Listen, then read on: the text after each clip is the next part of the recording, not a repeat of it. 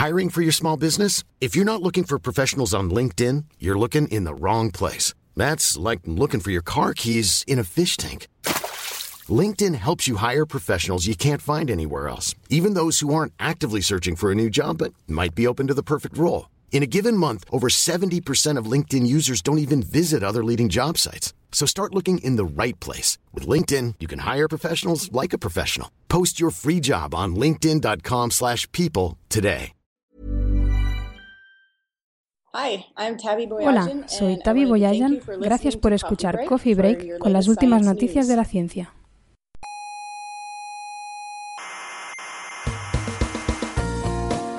Aquí comienza Coffee Break. No me interesa. La tertulia semanal sobre actualidad científica. Me da igual porque yo no creo en la ciencia positiva. Ah.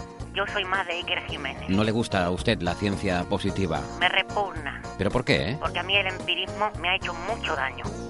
Coffee Break, el único programa que hace gala de su empirismo. A mí el empirismo me ha hecho mucho daño. Duela a quien duela.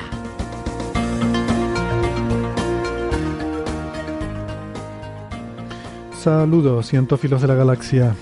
Sean todas bienvenidas a esta sala Omega en el Instituto de Astrofísica de Canarias. Ya estamos en agosto, pero no pasa nada, no se me pongan nerviosas porque nosotros vamos a seguir aquí haciéndoles compañía y ayudándoles a combatir el insomnio, como siempre, como hasta ahora.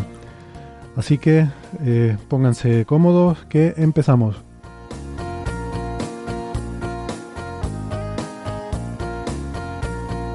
Hoy hablaremos con una astrónoma famosa, eh, hablaremos de materia oscura, de inteligencia artificial dando miedito, eh, tendremos cosas sobre extrañas señales de radio de una estrella cercana, sobre rotación solar, quién sabe, puede que incluso el descubrimiento de la primera exoluna.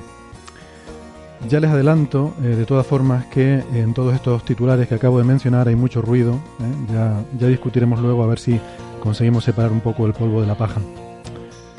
Pero antes permitan que les recuerde que nos pueden escuchar en iVoox y en iTunes, que se pueden suscribir si les gusta el programa. ¿Por qué? Pues porque así se les descarga en su móvil y lo pueden escuchar en cualquier momento que no tengan nada mejor que hacer. Si tienen dudas sobre cómo suscribirse o cómo contactarnos, pueden consultar toda la información que tenemos en nuestra página web que es señalirruido.com. Sí, con la ñ y todo, no pasa nada, no se rompe la internet por poner una ñ, señalirruido.com. Estamos también en varias emisoras de radio. En Canarias, en Icoden Daute Radio, Radio El Día, Radio ECA y Ondas Yaiza. En Madrid, en Onda Pedriza. En Aragón, en Radio Ebro. Y en Argentina nos pueden encontrar en la FM 99.9 de Mar del Plata.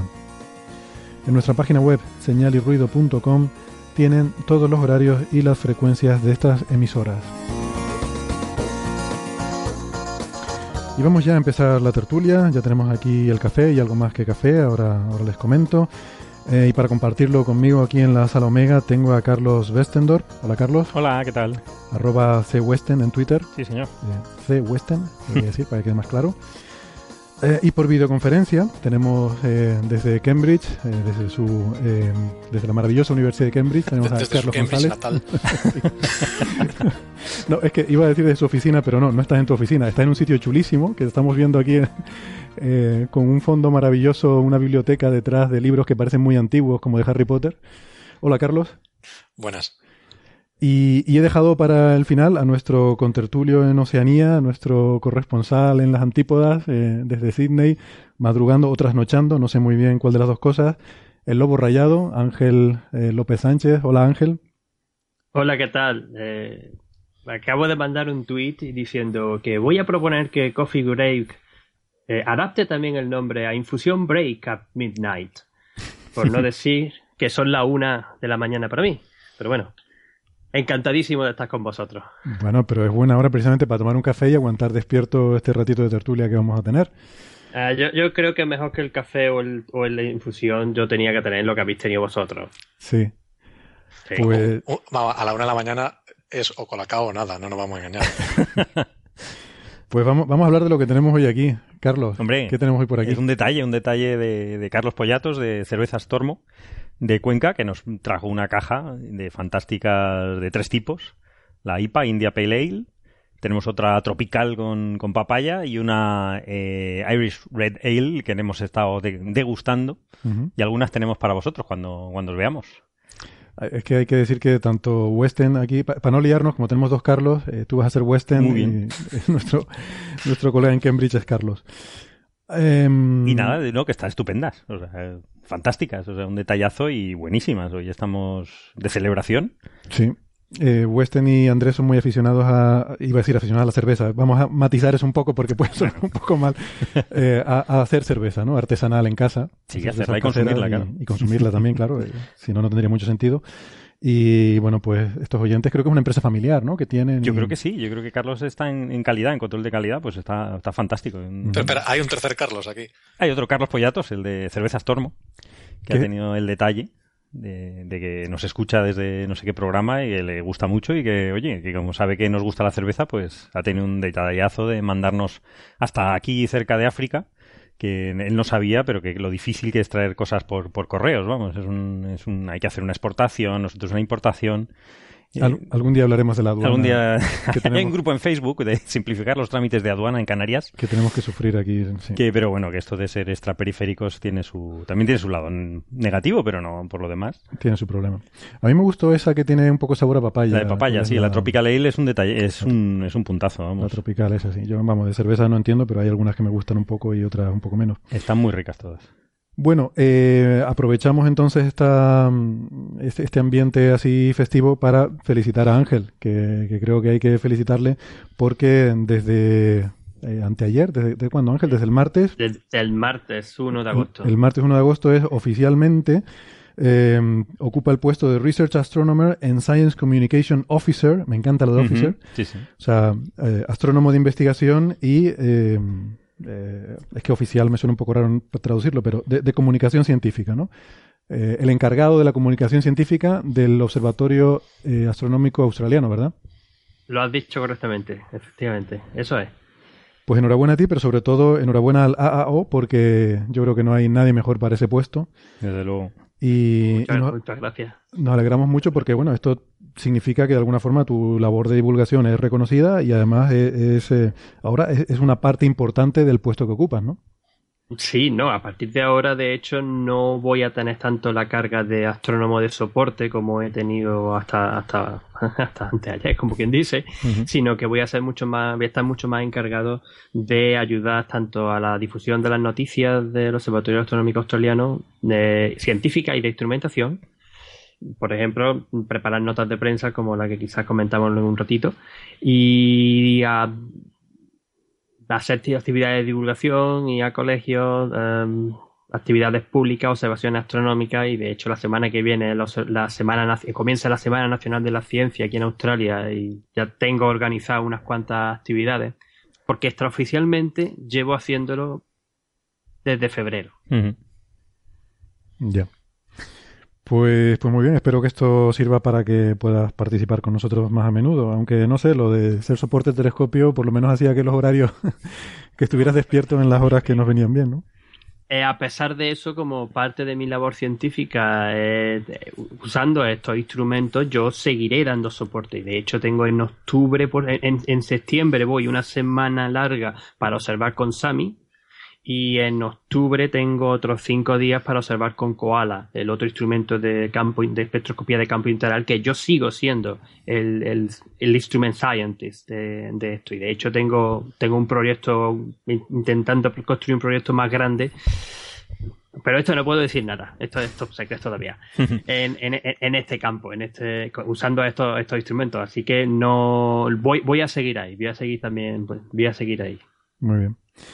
Pues estupendo, enhorabuena por ese nuevo puesto y que para celebrarlo, pues para, para empezar con buen pie, nos traes aquí un, regalo que la verdad que agradecemos mucho, que es que Ángel ha hecho una entrevista eh, maravillosa con eh, una de las astrónomas más relevantes o más conocidas por lo menos, ¿no? Eh, por lo menos en redes sociales, como dice ella, en Twitter, que mm, cuéntanos un poco, estamos hablando de Katie Mack, ¿verdad? Estamos hablando de Katie Mack, sí. Eh, Katie Mack, eh, yo la conozco de hace ya varios años y un poco motivado también por, por la actividad de divulgación científica y actividad de divulgación, de, divulgación científica y también por, por, estás aquí en, en, Australia.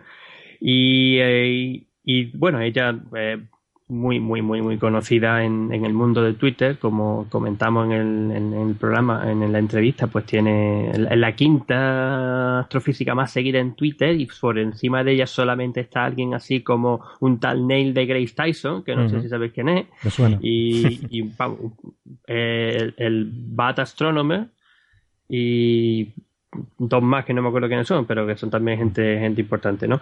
Porque ella es una, es una persona que es bastante activa, ¿no? Y ella eh, siempre está dando comentarios muy curiosos y de forma bastante original sobre ciencia, sobre cultura científica, sobre astrofísica en particular, que es su campo, y también sobre eh, la parte social de la ciencia. También conectado mucho con eh, la inclusión de género y, distintos tipos de, eh, de cómo se ve la ciencia en distintos, en distintos aspectos. Y bueno, lleva haciendo también actividades de divulgación mucho, mucho, mucho tiempo, o sea, cada vez pues se ha ido involucrando más y más. Y bueno, y, la verdad que es una de, de las astrofísicas, pues como digo, más, más, famosas eh, ahora mismo en, en Twitter. Y aprovechando de que es mi amiga y de que además hemos participado en algunos eventos de divulgación científica, como justamente cuando eh, en el momento en que le hice la entrevista, eh, que vino por un, evento que organizamos aquí en el Observatorio Astronómico Australiano, pues le dije, oye, mira, mm, ¿qué te parece si hacemos esto? Y me dijo, no te preocupes, pues mira, venga, vamos para allá. Digo, vale, venga. Yo nunca he hecho una entrevista, pero mm, me tiro para ello. Y, ahí está, ahí ha salido. Te animaste ahí, muy bien, muy bien. Y además quedó, quedó muy bien. Eh, bueno, Katie, para quien le interese, es arroba astrokatie, ¿no? Arroba astrokatie en Twitter. Em, una pregunta, ¿tiene algo que ver con el personaje? Hay un personaje en el cómic de PhD Comics de Jorge Cham, que hay un personaje que es Katy, se llama Katie. Que, es ella. Es ella, ¿no? Eso te iba a preguntar. Claro, es ella, es ella. Igual que, que George Chan hace ya muchos muchos años, estoy hablando, estaba yo todavía terminando la tesis, o sea, eso fue hace ya 10, 11, 11 años. Pasó por el IAC y hay un eh, PhD cómic específico del IAC con compañeros de estudiantes de doctorado de aquel momento, que somos, aparecemos en real, yo no salgo, yo, yo no salgo en, no salgo, pero mis compañeros sí. Y era el momento de esto que estaba de cabeza, no yo quiero termino de terminar mi tesis y dejarme de toda historia. Mm. Eh, pues ella, Astro Katie, también sale, es protagonista en uno de los cómics de, George Hunt, sí, es mm. ella. Vale. Y lo otro que también quería decir que, bueno, eh, aunque esté dando esta introducción un poco larga sobre eh, lo, quién, es ella y las cosas que hace en divulgación, eh, en la entrevista nos hemos centrado sobre todo en la ciencia que ella hace. Porque es como, como también comento, se, le conoce mucho sobre la parte divulgativa, y se sabe que, que hace muchas cosas también de esta energía oscura, materia oscura, cosmología, el universo a gran escala, física, eh, de, física de alta energía, física de partículas. Pero muchas veces no tiene la oportunidad de contar en primera mano cuál es su investigación y cuál es su campo en concreto de trabajo, eh, intentando entender lo que es la materia oscura y desarrollando o ayudando en experimentos que intentan ver de una forma u otra o detectarla o de forma directa o indirecta y luego también en el modelado de usando ordenadores de distintas simulaciones que tienen en cuenta la materia oscura en distintos niveles. Sí, sí.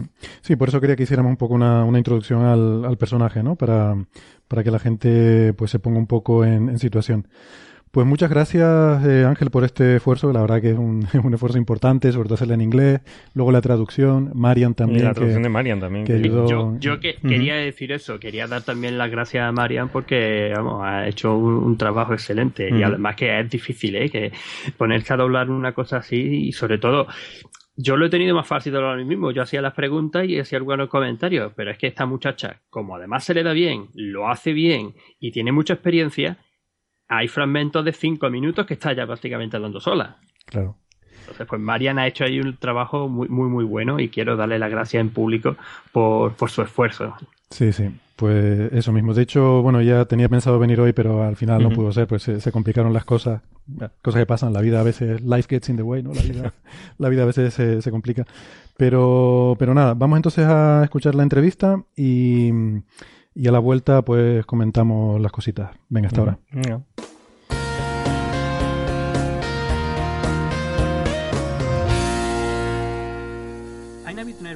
Estoy un poco nervioso porque es la primera vez que estoy haciendo algo así y además en inglés. Pero es mi privilegio absoluto el tener aquí a mi lado a mi amiga y la astrofísica famosa en el mundo entero, Astro Katie, Katie Mack, y ella ha accedido a hacer esta entrevista para Coffee Break. Así que lo primero, eh, Katie, muchas gracias por, por, hacer esto. No, gracias por invitarme, es fantástico. Sí, desde luego, por supuesto, estamos completamente emocionados por tenerte aquí. Tú eres una famosa astrofísica en el mundo entero y, y sí, tengo que decirlo, porque tú eres la, la quinta astrofísica más seguida en, en Twitter. Y... Sí, pero Twitter no es el mundo, Twitter es Twitter. Twitter es Twitter, sí, ya lo sé. Pero muchas cosas pasan también en Twitter. Sí, sí. Así que muy bien hecho. Y, y, eso es porque tú eres una persona bastante especial, bastante única en la forma de decir las cosas. Bien, me lo tomo como un cumplido. Sí, sí, fue un cumplido. Pero en verdad me gustaría enfocarme mucho más en entrevista en tu ciencia, en lo que haces, en lo que has estado haciendo, porque quizá mucha gente no es tan familiarizada con, con eso. Y a pesar de que tú cuentas muchísimas cosas en, social, en las redes sociales, das muchas charlas de divulgación, escribes diversos tipos de artículos en muchas revistas,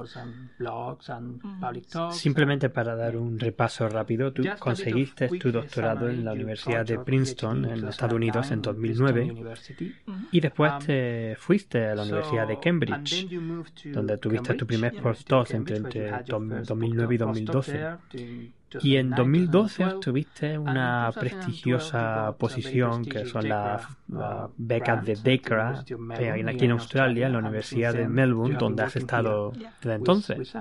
Pero te vas Sí, me voy. Tristemente dejo Melbourne, pero entusiasmada de moverme a un sitio nuevo. Sí, bien hecho por eso, pero ¿dónde vas? Gracias. Estaré en la Universidad del Estado de Carolina del Norte, en el Departamento de Física, y formaré parte del grupo de liderazgo en ciencia pública. Así que haré tanto mi propia investigación como mi divulgación con un grupo de gente increíble. Así que va a ser fantástico. Pues, wow, muy bien hecho, eh, la verdad que muy, muy excitante. Pero, pero ¿tú te acuerdas cuándo y por qué decidiste trabajar como una astrofísica? Sí, mm, bueno, creo que siempre he querido entender cómo funcionan las cosas y bueno, todo empezó pues arreglando cosas por casa, ¿sabes? Todo ese tipo de cosas. Y creo que en un momento dado, pues empecé a escuchar sobre ciencia ficción, agujeros negros, viajes en el tiempo, espacio-tiempo, y pues simplemente pensé que esos conceptos tan complejos me resultaban realmente fascinantes. Y recuerdo leer sobre Stephen Hawking, ver alguna charla, leer algún libro. Y las cosas en las que trabajaba me parecieron lo más, ya sabes, de agujeros negros, del Big Bang, todo eso. Y pensé, yo quiero hacer lo que él hace.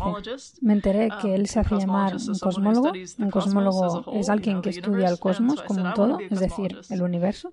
Y pensé, pues yo quiero ser una cosmóloga. Creo que para entonces yo tenía 10 años o así. Um, y bueno, en estos um, años he trabajado en algunas pocas áreas, he hecho alguna investigación en física nuclear, algún experimento de partículas, pero últimamente lo que he querido hacer realmente es cosmología. Y bueno, es lo que estoy haciendo, lo que es fantástico porque estoy realmente contenta de haberme mantenido en la idea y de trabajar en lo que realmente me gusta. ¿Alentarías a la gente joven a emprender una carrera científica? Bueno, a ver, yo creo que tener una educación en ciencia es lo mejor que puedes hacer por ti mismo. Eh, ya sabes, entender cómo funciona el mundo es tal privilegio que y, bueno, todas las habilidades que adquieres realmente cuando estudias eh, físicas en particular son realmente útiles en muchas áreas distintas. Así que ya sabes, tanto si quieres resolver los misterios del universo como si quieres tener un montón de habilidades técnicas que luego podrás aplicar eh, de otras maneras, yo realmente eh, animaría a la gente a que explorara ciencias y bueno, estudiara física y realmente si es tu pasión es algo que vale mucho la pena perseguir. Bien, bueno, muchas gracias.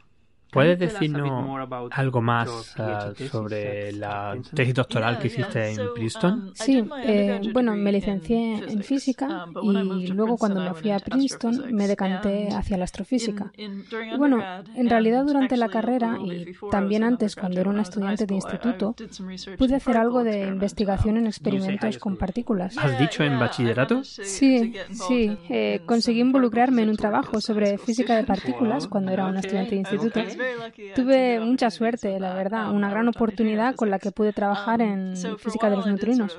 Así que durante un tiempo hice estos experimentos de partículas, pero cuando me fui a la universidad, eh, lo que realmente quise hacer fue meterme más en astrofísica, cosmología y cosas de estas, ya sabes.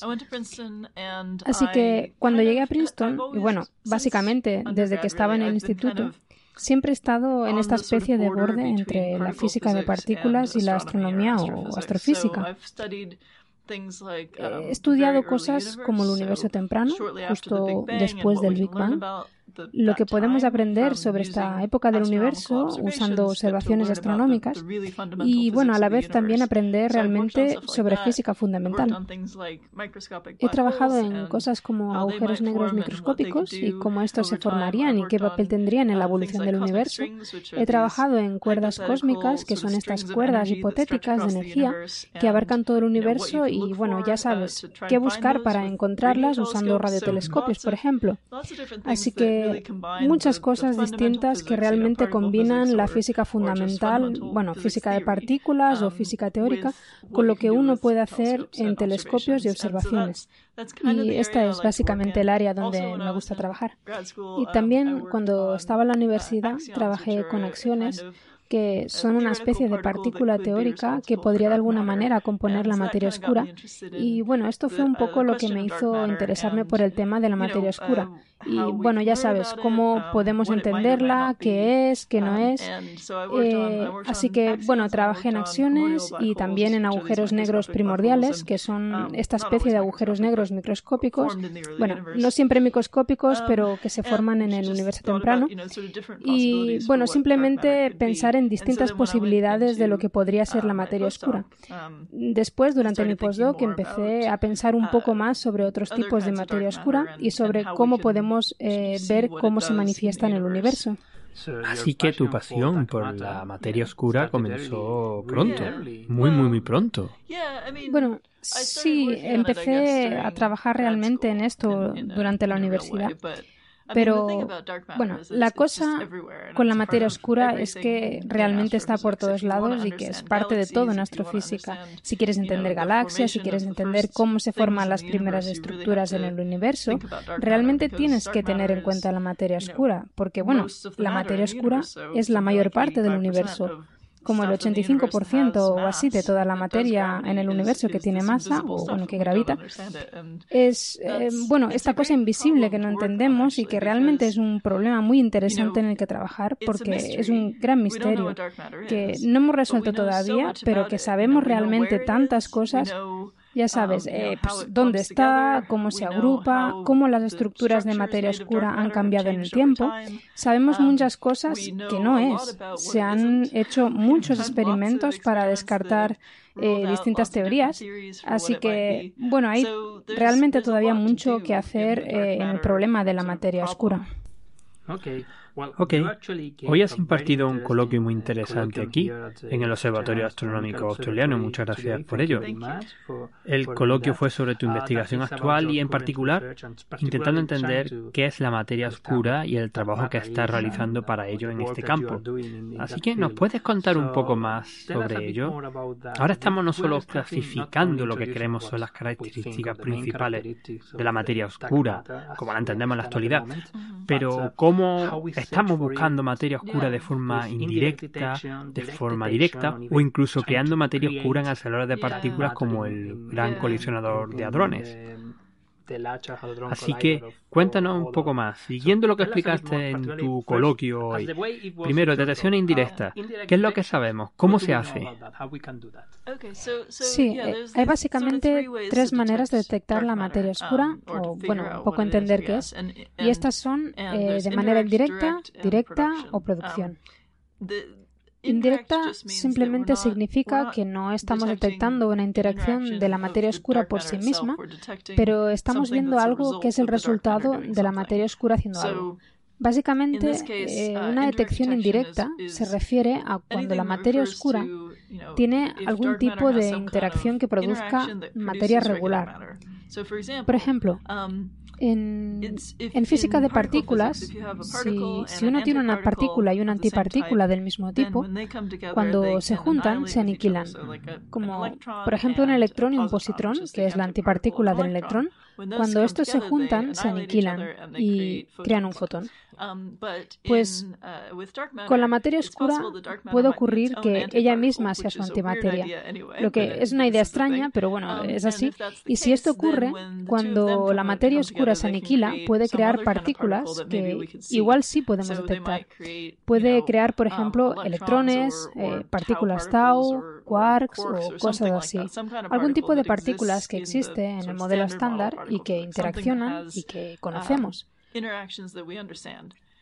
Así que si este es el caso, cuando haya una gran concentración de materia oscura, podría haber una producción continua de partículas de alta energía que en realidad no esperaríamos ver.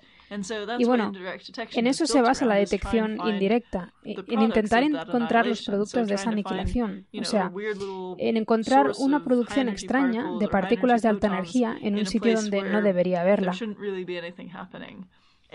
Y buscamos en esos sitios del universo donde sabemos que hay mucha materia oscura, pero claro, allí también hay mucha materia ordinaria, así que realmente es difícil separar los dos tipos um, de señales.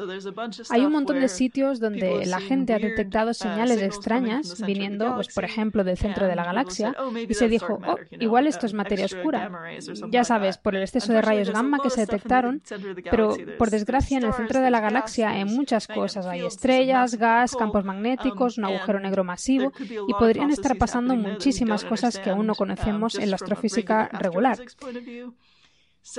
Así que, por el momento, no está nada claro si alguna de estas señales extrañas eh, vienen de la aniquilación de materia oscura o simplemente de algo que la astronomía regular aún no puede explicar. Así que no parece que tengamos realmente una evidencia sólida de la aniquilación de materia oscura o de la interacción con cualquier otra partícula, pero aún estamos buscando y esta es una posible manera de encontrarla. Sí, es cierto, todavía estamos buscando. ¿Y qué me puede decir sobre la detección directa de la materia oscura? ¿Cómo se hace? La detección directa se refiere básicamente a intentar que la materia oscura choque contra algo. Um, Básicamente lo que haces es que dices, ok, vivimos en una galaxia, nuestra galaxia está llena de materia oscura, así que probablemente hay partículas atravesando la Tierra en todo momento que ni se enteran de la Tierra porque casi no interaccionan. um, y simplemente la atraviesan, pero si coges una caja llena de um, algún tipo de material detector, y lo um, metes debajo de tierra de tal forma que los rayos cósmicos, la radiación y cosas así no pueden llegar a, él porque está realmente muy profundo. La única cosa que puede llegar es la materia oscura. Así que simplemente lo pones allí y esperas a que una partícula de materia oscura choque con alguno de los átomos de tu detector. Y bueno, esto es una detección directa.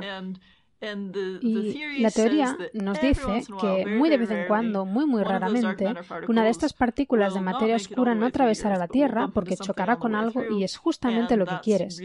Así que, bueno, hay muchos experimentos por todo el mundo donde tienen muchas de estas cajas um, llenas de, de xeon o de yoduro de um, sodio o germanio o cosas así en el fondo de una mina y rodeadas de un aislamiento de um, plomo, pues esperando a que una partícula de materia oscura llegue e interactúe.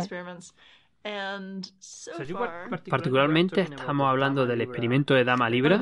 Oh, hay muchos experimentos y Dama Libra es uno de ellos, sí. Um, pero, pero está en el hemisferio norte, ¿verdad? Sí, en el, en el hemisferio norte. Que esto también fue importante en tu charla. Sí, un montón de, de, estos experimentos han visto cosas que parecen señales, pero en realidad no se ponen de acuerdo entre ellos. Y todas las cosas que han detectado también se han descartado con otros experimentos, en el sentido que, que los otros experimentos buscando la misma cosa no la han encontrado. Está este experimento llamado Dama Libra, que lleva funcionando un buen rato y desde hace una década o así, que han ido detectando una señal que creen que es una señal de materia oscura. Pero es un poco complicado entender esa señal, porque um, básicamente eh, ven uh, que algo interacciona con sus detectores y aunque no saben realmente lo que es, lo que sí saben es que ven más interacciones en junio que, que en diciembre. Y esto tendría sentido si piensas en cómo la Tierra se mueve alrededor del Sol y cómo el Sol se mueve alrededor de la galaxia. Lo que esperarías es que la materia oscura chocara con tus detectores más en junio que en diciembre. Pero el problema es que hay muchas más cosas que tienen estas variaciones estacionales. podría ser que Dama Libra no viera más um, materia oscura en junio que en diciembre, sino algo de fondo no sé, neutrinos o lo que sea um, que haya más pues en verano que, en invierno. Así que una de las cosas en las que uh, estoy ahora metida es un experimento en una mina de Australia para hacer un, um, un experimento similar. Uh, y, la razón por la que es importante es porque cuando es verano en Italia, que es donde está Dama Libra, será invierno en Australia, donde estará el nuevo experimento que se llama SABER. Deberíamos ser capaces de ver si esta llamada um, modulación anual en esta señal, uh, si, si realmente es estacional o si es algo que tiene que ver con la órbita de la Tierra alrededor del Sol y del Sol alrededor de la galaxia. Así que esto es un experimento en el que estoy involucrada y hay otro en el que también estoy y um, que va a poner un detector en esta misma mina de, oro en Australia. Así que uh, hay un montón de cosas en marcha para los próximos años para tratar de resolver alguna de estas preguntas que quedan sobre las cosas que se han ido haciendo en detección directa. La verdad, me resulta particularmente curioso que si uno quiere detectar este tipo de partículas que vienen del, del espacio, del universo profundo, del comienzo del cosmos, de donde sea, se tiene que ir uno profundo dentro de la Tierra. Sí, es bastante divertido, um, sí. A una mina. Esta es la segunda vez que, que me involucro en un experimento de física en el fondo de una mina. Um, el experimento Saber está en una mina de oro en la, um, en la Victoria Rural, aquí en Australia. Y um, el otro, el otro experimento que te comento es el Super Kamiokande, que es un detector de neutrinos que está en una mina de zinc en Japón. Así que, pues sí, he tenido que ir a unas pocas minas para, para hacer mi física, lo que es bastante divertido. Recuerdo cuando visité el experimento Saber, bueno, no era realmente el experimento, porque aún no la tenían del todo listo, pero cuando visité la mina donde estaban haciendo las pruebas, um, lo que me, lo que me chocó es que olía igual. Um, Así que me vinieron a la mente um, recuerdos de la mina de zinc. Sabes, ahí profundo en la roca en Japón. Y, bueno, no, era la mina de Japón, así que, que bueno, fue muy raro. Sí, sí, sí, es cierto. Y otro de los experimentos del que se ha hablado mucho recientemente es el de Xenon 1T, que si recuerdo correctamente, en solo 30 días alcanzó la mejor sensibilidad que teníamos hasta la fecha a la hora de poder detectar materia oscura. ¿Nos puedes hablar un poco sobre, sobre ello? El experimento Oxynon está en marcha desde hace un poco ya y, aún siguen mejorando su detector haciéndolo cada vez más grande. Y durante un buen tiempo han obtenido uno de los mejores límites a la detección directa de materia oscura, en el sentido de que no han visto nada. Pero tienen tanta sensibilidad que de haberla deberían de ser capaces de, encontrarla eh, de forma mucho más sencilla que, uh, con otros experimentos porque son capaces de detectar interacciones increíblemente débiles entre materia um, oscura y ordinaria.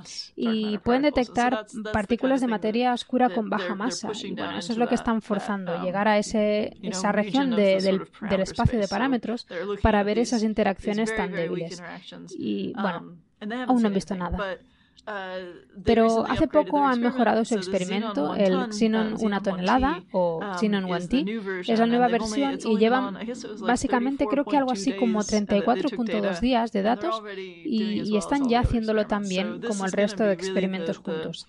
Así um, que esto va a ser la vanguardia en términos de, ir cada vez a límites más profundos. Igual ven algo. Um, va a ser genial, pero por ahora están solo confirmando que, realmente no hay nada que ver. Y, bueno, es interesante porque entran en um, conflicto en el sentido de que, no han visto nada y el experimento Dama Libra sí.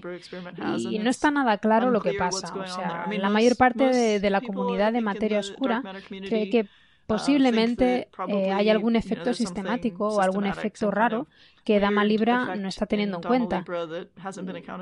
Pero nunca, nunca se sabe. Y por eso um, estas cosas se tienen que ratificar. Exacto. No lo sabes con seguridad hasta que no haces el experimento y mira el resultado. Um, ¿Y, qué nos puede decir sobre la producción directa de materia oscura en el gran colisionador de hadrones? ¿Crees que pasará realmente? ¿Todo especulación? ¿Tenemos pistas de que quizás pueda ocurrir? Bueno, no sabemos. Eh, Básicamente, si piensas en la aniquilación, donde coges dos partículas de materia oscura, las juntas y obtienes materia regular, tiene sentido pensar que puedes coger materia regular, juntarla y obtener materia oscura, porque es básicamente la reacción inversa. Eso es lo que están haciendo en el gran colisionador de hadrones. En el gran colisionador eh, y en CERN chocan eh, protones y simplemente miran a lo que pasa eh, después de la reacción y esperando encontrar nuevas partículas. Encontraron, por ejemplo, el bosón de Higgs, lo cual es fantástico porque es la, la pieza que faltaba al modelo estándar, así que genial. Y um, lo encontraron básicamente mirando los restos de las colisiones y un poco pues encajando lo que veían y lo que parecía que tenían las propiedades esperadas para, para estas partículas de Higgs. Um, en el caso de la producción de materia oscura, lo que hacen es chocar los protones y miran a los restos, esperando en este caso que falte algo. Si conoces la masa de las partículas que se juntan, conoces la, la energía que tienes en la colisión, y cuando ves los restos del choque, la idea es que los detectores miden la masa y la carga de las partículas, así como la energía que se produce, y cuando lo cuentas todo y hay algo que te falta, porque no suma la totalidad de la energía inicial de estas dos partículas que chocan, entonces algo ha escapado de tu detector sin, sin ser detectado, y eso lo haría la materia oscura. Así que lo que buscan es la señal de esta energía que falta. Todavía no la hemos visto, pero quién sabe. Igual el LHC acumula más y más datos y, es capaz de, ver alguna señal de energía perdida que corresponde a energía oscura producida en el detector pero que escapó, lo que sería muy interesante. Sí, sería particularmente um, interesante.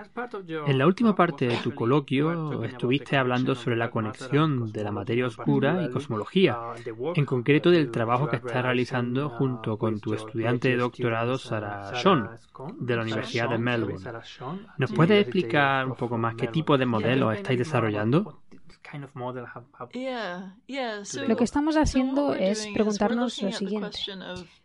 Vamos simplemente a asumir que la materia oscura se aniquila cuando se encuentra en regiones de alta densidad. Es una suposición razonable basada en lo que sabemos sobre la materia oscura y, la teoría alrededor de ella. Si este es el caso, en el universo muy temprano, cuando se formaron las primeras estrellas, lo que ocurre es que si tenemos un grumo de materia oscura y tienes un grumo de gas que está ligado a la materia oscura gravitacionalmente, la materia oscura como que mantiene unido al gas y el gas colapsa y así es como se forman las primeras estrellas.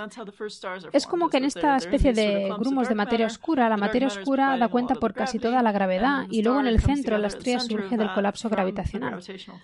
Si este, si este es el caso, entonces en estos grumos hay aniquilación de materia oscura. Y luego algunas de estas partículas de alta energía que se forman de la aniquilación de la materia oscura se van a quedar atrapadas en el gas donde la estrella se está formando y van a intentar calentarlo. Se va a calentar el gas donde se está está intentando formar la estrella y esto va a cambiar la manera en la que se forma la estrella. Así que es realmente difícil formar estrellas en el universo temprano. Va a ser difícil juntar todo este gas y formar una estrella en el universo muy temprano. Y eso es en lo que estamos trabajando, en intentar calcular cómo de difícil se pone cuando la materia oscura está aniquilándose y soltando al gas un montón de calor e iones y cosas así. Es interesante porque hasta ahora no tenemos um, resultados que sugieren que, este proceso puede ser importante y tenemos que pensar en él en cosmología. Lo que será muy interesante porque hasta ahora la gente no lo incluye en las ecuaciones.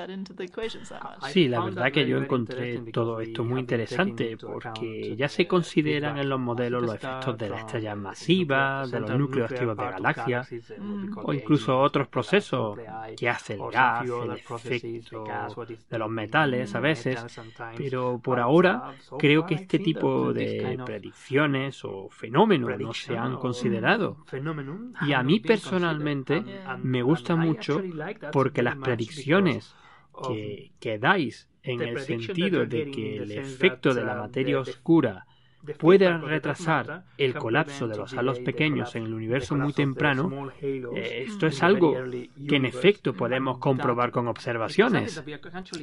Sí, es accesible. O sea, estamos trabajando en un código para hacer mejores predicciones para lo que realmente verías con futuros telescopios y de cómo podría seguir pues la formación de, de estos primeros objetos.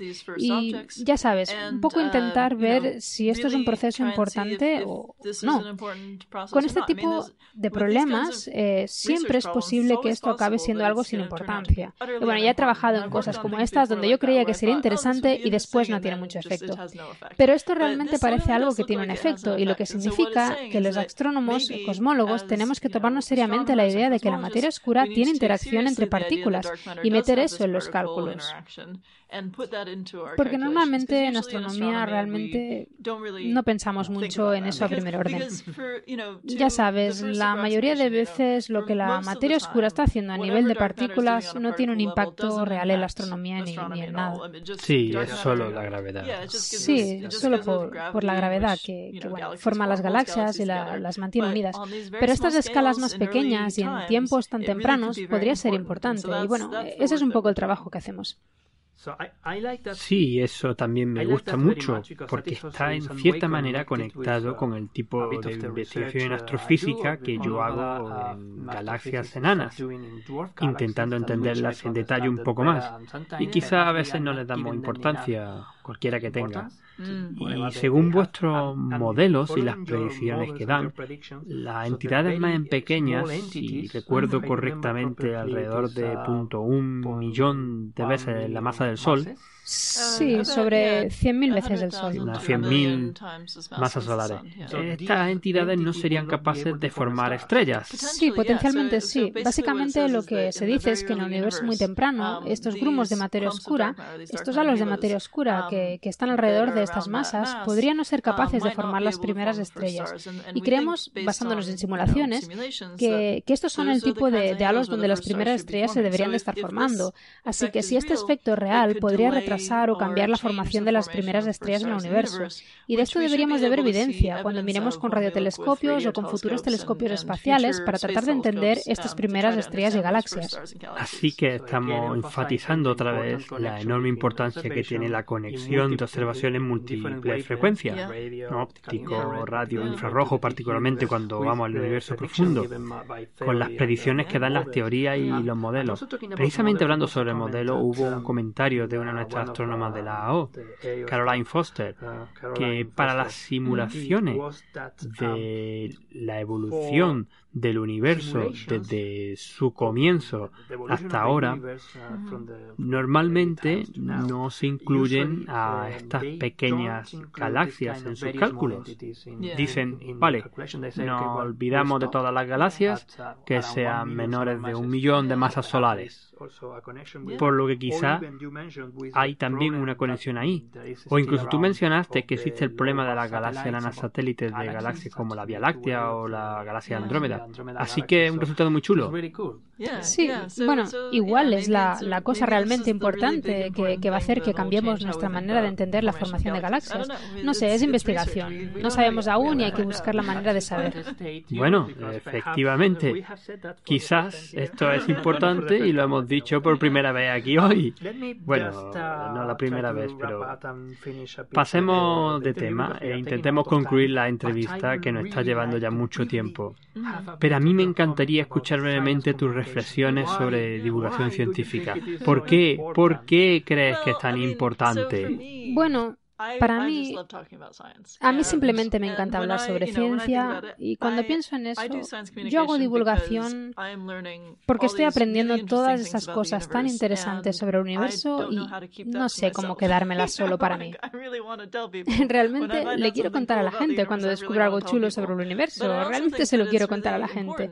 Pero también um, pienso que es importante que los científicos le cuenten a todo el mundo y compartan su conocimiento porque, bueno, al fin y al cabo la razón por la que tenemos trabajo, la razón por la que estamos empleados para hacer ciencia, es porque como sociedad hemos decidido que es importante entender eh, el universo um, y entender el mundo que nos rodea. Y eso es un bien básico de la humanidad. El entender el universo y especialmente con el tipo de cosas que nosotros hacemos, que bueno, Sí, es cool, pero tampoco es que sea aplicable al día a día. Vamos, no vamos a hacer que tu coche um, corra más rápido, o por lo menos no ahora mismo. Uh, Cuando es algo tan abstracto, la única razón por la que lo estamos haciendo es porque de alguna manera, como sociedad, uh, la gente hemos decidido que es importante y que es interesante solamente por nuestro propio crecimiento como personas. Queremos saber de esto y si este es el caso, yo siento, yo siento que hay que contar a la gente lo que descubrimos.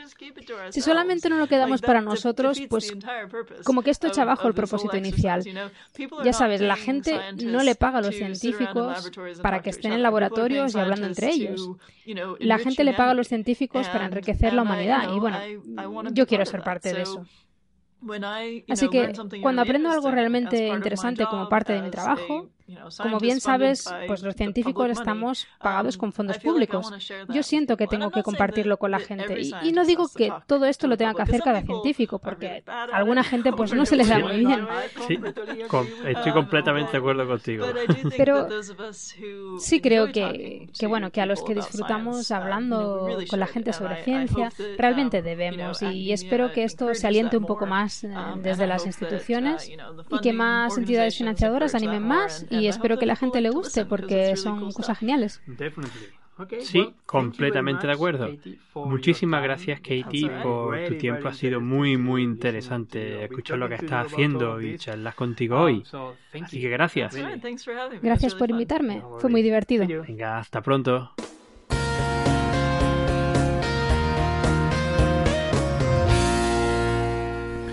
Bueno, pues a mí me ha gustado mucho, Ángel, te felicito. Eh, enhorabuena, de verdad, para ser la, primera vez me parece que, ha estado genial y espero que hagas muchas más, que sea la primera de muchas más. Tú más que te codeas con tanta gente tan importante en, el mundillo de la astronomía. Y, nada, muy bien. El tema este de la materia oscura, por supuesto, súper interesante, uno de los temas más atractivos hoy en día. Y claro, nunca lo había pensado, así como contaba ella, no, no, se me había ocurrido pues pensar en este tipo de cosas de tenerte que meter en una mina, ¿no? Que que es una de las cosas, además me llamó la atención eso que decía de que había ido a la del Super Kamiokande en Japón y el olor era el mismo que el de la, mina en la que había trabajado, no sé dónde decía en el otro experimento. Aquí, aquí en Australia. En Australia, ¿no? Y que inmediatamente le, trajo el, eh, esos recuerdos, ¿no? De, cuando había estado trabajando en, esa otra mina, porque olían igual. no se me había ocurrido pensar en a qué huele una mina. pero, pero bueno, un trabajo, debe ser un trabajo muy curioso, ¿no? Sí, es un trabajo, tiene que ser un trabajo bastante, bastante curioso. Además que ella eh, vive para, para la ciencia en todos los, en todos los niveles, porque ya os digo que ya se hemos comentado antes que la parte divulgativa, la parte de divulgación que ella hace ella es muy famosa, eh, pero estando también con ella y pudiendo eh, trabajar con ella en, distintos aspectos y, esto fue a raíz precisamente también de un seminario que nos dio en el Observatorio Astronómico Australiano hace unos días. Eh, eh, pues ver lo activa que es y, y, que también madruga mucho porque me decía, oye, para esta alguna colaboración que no sé qué, ahí tengo que terminar de preparar una cosa y tenemos la reunión por internet, por supuesto, a las 3 de la mañana hora nuestra, y ella pues, pues, pues, ahí está hacia, hacia adelante. Así que él, es una. lo vive. Claro. Sí, sí. Pues, pues muy bien. Em, hablando de todo esto de, materia oscura y tal, no sé si querías comentar un resultado, ¿verdad? De una nota de prensa de, una colaboración importante sobre este tema que, que acaba de salir justo hoy, ¿no? Pues sí, acaba de salir justo hoy y de hecho estaba todavía un poco con la, con la duda exacta porque hay una cosa relativamente corda y nos han pedido muchísimo, muchísimo secreto hasta el momento de que se libere la noticia de, Estados Unidos y ha sido un poco sorpresa porque de verdad que eh, yo tenía entendido que iba a ser un poco más tarde hoy, pero ya a la hora en la que estamos grabando ya hay Twitter hablando de ello y está la noticia pública. Así que no tengo ningún reparo ya en, ninguno en, en, decirlo. todo esto viene de la colaboración eh, DES, que es The Dark Energy Survey, que eh, lo que usan sobre todo es eh, bueno, un grupo internacional de astrofísicos y de científicos, de, creo que un equipo enorme de casi 500 personas a nivel internacional, y usan sobre todo una cámara, super cámara, eh, que está en el telescopio de 4 metros eh, blanco del Observatorio de Cerro Tololo en, en Chile.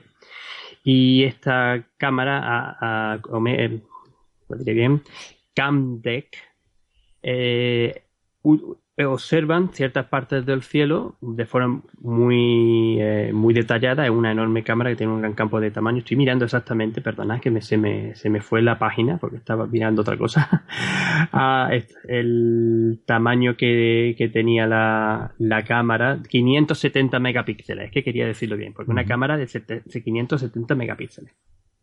Y entonces eh, lo que se detectan básicamente o se intentan encontrar son objetos difusos en busca de galaxias distantes y con distintas técnicas pues poder medir bien la distribución de galaxias a gran escala y cómo se agrupan en ciertas formas.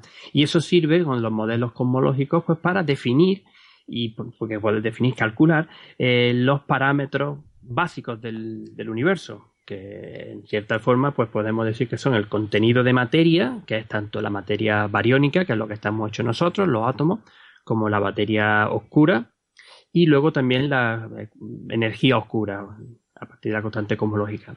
Y el resultado que liberan hoy, que es el de los solo los datos del primer año, eh, este grupo DES lleva obteniendo datos durante los últimos cinco años, pues de, esta, de este primer trocito, eh, lo que han eh, sacado público hoy, lo gordo, es que eh, confirman cuantitativa y cualitativamente los resultados cosmológicos más precisos que teníamos hasta la fecha, que eran los que daba el satélite Planck de ESA, que es de la Agencia Espacial Europea, que se liberaron, que se hizo un público en 2015. En el sentido en que eh, de forma completamente independiente y no usando la radiación cósmica de fondo, sino eh, la estructura de las galaxias y la forma de las galaxias, porque en verdad usan dos, dos, tipos de subtécnicas ahí, eh, se ven que efectivamente existe una cosa, la cantidad de materia oscura en el universo es del orden del 26%, la cantidad de energía oscura es 70%, y nosotros o sea, lo que vemos, los restos que está hecho todo el universo, que somos nosotros y lo que vemos, es solo el 4%. Con los errores, las barras de errores muy buenas sobre estos, estos, las medidas de Planck. Entonces, un resultado muy gordo y muy interesante que eh, se hace público en, distintos institutos a lo largo del, a lo ancho del mundo. Y como precisamente el Observatorio Astronómico Australiano tenemos gente trabajando en esta colaboración y el, nuestro telescopio, el telescopio anglo-australiano, ha colaborado en, en, la obtención de los datos, porque para conseguir las distancias, las galaxias, pues hacen falta no imágenes, sino espectroscopía, y para eso tenemos nuestro instrumento TU-10, para tener la espectroscopía de unas 30.000 galaxias que después han servido para calibrar bien las distancias con las imágenes, pues también tenemos una nota de prensa que ha sido lo que precisamente me llevó ayer todo el día. Estás preparando una notita de prensa que también sale, que sacaremos nosotros mañana, el viernes. Y entonces quería dar la noticia, quería dar, aprovechar y dar la noticia aquí en Coffee Break. Genial.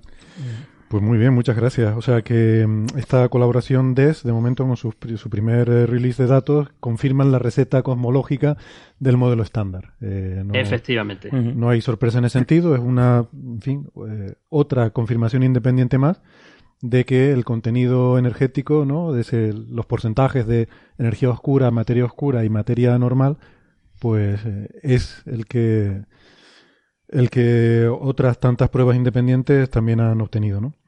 Pero, pero la cosa es eso, la precisión de los datos, la precisión es equiparable a las mejores medidas que se tenían, que son las del satélite Planck de, que, de, la ESA que liberaron en 2015. Entonces es la combinación de las dos cosas. No solamente confirman algo que en verdad ya hemos visto con distintos métodos, en distintas técnicas, una de ellas precisamente una de las que usan o sea, las que usan en este, en este, en este estudio, pero con otro tipo de datos, con otras observaciones que no son tan profundas, digámoslo así, sino que los resultados cuantitativamente, y no cualitativamente, solo cuantitativamente, son casi iguales cuando estos vienen de galaxias, no voy a decir del universo local, ¿no? Pero son galaxias de 5 o 6 mil millones de años, 8 mil millones de años lo máximo, mientras que los de Planck son de 400 mil millones de años después del Big Bang. Sea, 13,4 años. 300.000, 400 millones de años. Y en los números casan muy bien con los errores, teniendo en cuenta que son las mejores medidas que se tienen hasta ahora mismo hasta la fecha. Perdón, Ángel. Además, cuando se liberen todos los datos, va a ser todavía, pues, posiblemente más preciso. Vale, que no, simplemente que has dicho 400.000 millones de años hablando del fondo de microondas, que entiendo que querías decir 400 millones de años, perdón, perdón. perdón. 400.000 años. 400.000 años después del Big Bang. Sí, sí. Bien, pues nada, si quieres eh, vamos pasando de tema, eh, si no hay más comentarios sobre esto, y muy brevemente, si quieres, Carlos, porque estamos llegando a la final de parte de radio, eh, me comentabas que habéis visto un articulito muy interesante Em, sobre CRISPR-Cas9, sí, ¿verdad? Bueno, salió, salió, ayer, en teoría había un embargo hasta ayer, pero la semana anterior ya, ya estaba en todos sitios. Es decir, en la prensa, no es que se saltase en el embargo, es que alguien se informó por otro lado y sacó pues la noticia, pues un poco que va a ser la noticia del año en, medicina, que es que se ha aplicado CRISPR correctamente en humanos. CRISPR eh, Leaks. CRISPR Leaks. y, hombre, no es, no es exactamente en humanos, se ha hecho en Estados Unidos, ya se había hecho en China, Recordamos que lo, habíamos comentado en Coffee Break antes, pero en China no, los resultados no habían sido del todo satisfactorios, tienen tenían muchísimos errores. Y eh, esta vez ha sido en Estados Unidos. Eh, hay, que, hay que resaltar que, bueno, que simplemente han tenido que ir a un comité de ética específico para poder hacer esta experimentación. Eh, recordemos que en España no se podría hacer este tipo de, experimentos hoy en día.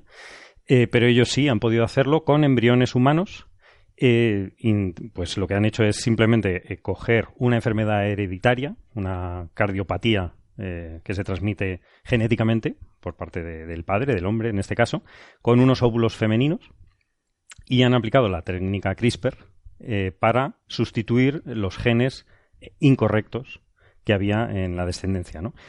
se ha hecho en el momento de unos días, unas horas después de la fertilización y lo, curioso, lo que ha sido curioso es que eh, efectivamente han reparado las células, eh, la, parte del ADN incorrecto, pero han descubierto una cosa nueva y una cosa un poquito sorprendente, que es que en el CRISPR eh, se sustituye la parte incorrecta, se corta y se pega con una información que el, propio CRISPR está introduciendo. ¿no?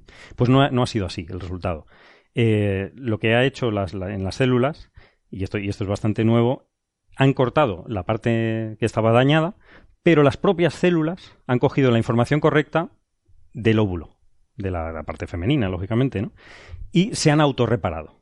Se ha descubierto de esta forma un nuevo mecanismo de reparación de las células. O sea, que el CRISPR lo corta y la, y la propia célula lo reemplaza lo ha reemplazado por información correcta. Con lo cual... y, sí, es verdad. Y entonces, eh, y esto, eh, digamos, el éxito total es que se, se hace en todas las células. En todos los, en, justo en, al reproducirse las células, todas eh, están reparadas. Cosa que antes no pasaba. Tú introducías CRISPR en, en, un embrión o donde sea, como se hizo en China, y algunas, se algunas células se reparaban, otras no, lo cual introduce lo que se llama el mosaicismo, el mosaicismo, que es que mm, hay fallos en el CRISPR, entonces mm, no es una técnica del todo válido. En este caso no saben muy bien por qué, si es se creen que es, que es precisamente por haberlo hecho en el momento de la fecundación. Que en un embrión que estaba recién fecundado. Recién fecundado. Entonces, al haber aplicado esta técnica en ese momento, se cree que, y esto hay que, hay que corroborarlo con, con siguientes pruebas, eh, pues existe esta, esta, esta posibilidad de reparación eh, correctamente. Es decir, no, hay, no hay efectos secundarios y es, y es óptima, vamos, la, en un setenta y tantos por ciento. Y luego se han deshecho de, los embriones, lógicamente, porque se, esto destruyen, se destruyen porque esto es simplemente una prueba. esto no, no, consiste en ir más allá. Pero, en fin, es un avance enorme ¿no? de este tema y se supo ayer los detalles y está mm. todo el mundo bastante revuelto, pero que se han descubierto cosas nuevas. O sea, no solamente la técnica CRISPR es espectacular, sino ya es que además se ha descubierto, un poco por casualidad, como a veces pasa, eh, un nuevo sistema, mecanismo de reparación celular. Impresionante. además esta, esta, esta cardiopatía es, es la es la principal causa de estas muertes súbitas en deporte que, están que salen, bueno, que ¿Ah, hace unos años sí, sí. se han empezado a dar tantos casos, sobre todo de gente joven. Sí, es la ah, hipertrofia cardiopática, que es que, estos atletas jóvenes que la padecen pues fallecían en el acto. Ah, bien, bien. Pues muy bien. Eh, vamos a hacer una cosa, si les parece. Em, hemos agotado ya el tiempo para em, nuestra emisión en radio, pero nos quedan todavía muchas más cosas de las que, de las que seguir hablando. Entonces, eh, nos vamos a ir despidiendo de, nuestros amigos que nos, que nos escuchan por la radio y les invitamos, si, si les interesa seguir con nosotros, que vamos a seguir hablando de otros temas, pues que nos sigan por internet. Eh, pueden escuchar nuestra versión en internet en la que vamos a seguir hablando un ratito más de este y de, y de otros muchos temas. Así que venga, hacemos una pausa nosotros ahora y en internet nos volvemos a ver en un minuto. Venga, hasta ahora. Hasta ahora. Hasta ahora.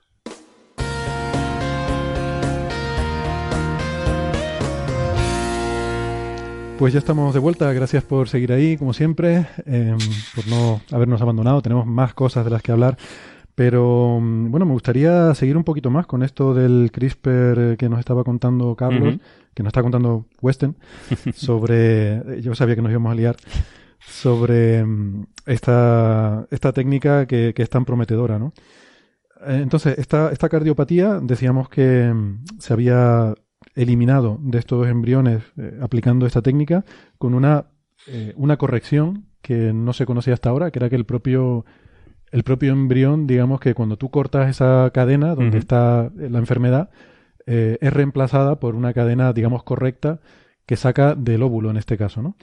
Pero este es un experimento, se tuvieron unos días los embriones y luego se destruyeron porque no, la idea no era ir más allá. De hecho, no es, no es aplicable, no tiene una aplicación práctica. O sea, es, un, es un concepto. Simplemente, bueno, lo que se ha descubierto es impresionante. El sistema de reparación celular eh, no tiene, no tiene, hombre, mm, realmente es que es equivalente ahora mismo a la selección de óvulos. Ahora mismo puedes hacer lo mismo teniendo varios óvulos y seleccionando los que no tienen la información incorrecta. No hace falta aplicar CRISPR. Pero, pero esto eh, no solamente ha demostrado que CRISPR es válido, sino que se ha descubierto algo nuevo, ¿no?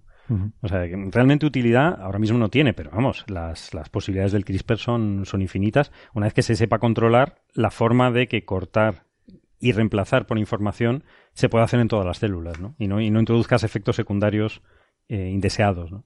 Hmm. Que además, otra cosa es que eh, lo que tú decías, Carlos, yo como soy Carlos puedo llamarlo Carlos. Muy bien. Pero que esto, lo de la selección de óvulos, uno de los problemas de estas cosas es que, claro, o sea, si tú tienes un, gen como este que, te va a provocar una enfermedad, em, entonces, claro, o sea, el 50% de los óvulos eh, que se fecundan van a tener esta, en, promedio, vas a tener que tirarlos. Claro. Entonces, mientras que eh, conseguir espermatozoides es relativamente fácil, eh, conseguir óvulos no es tan fácil.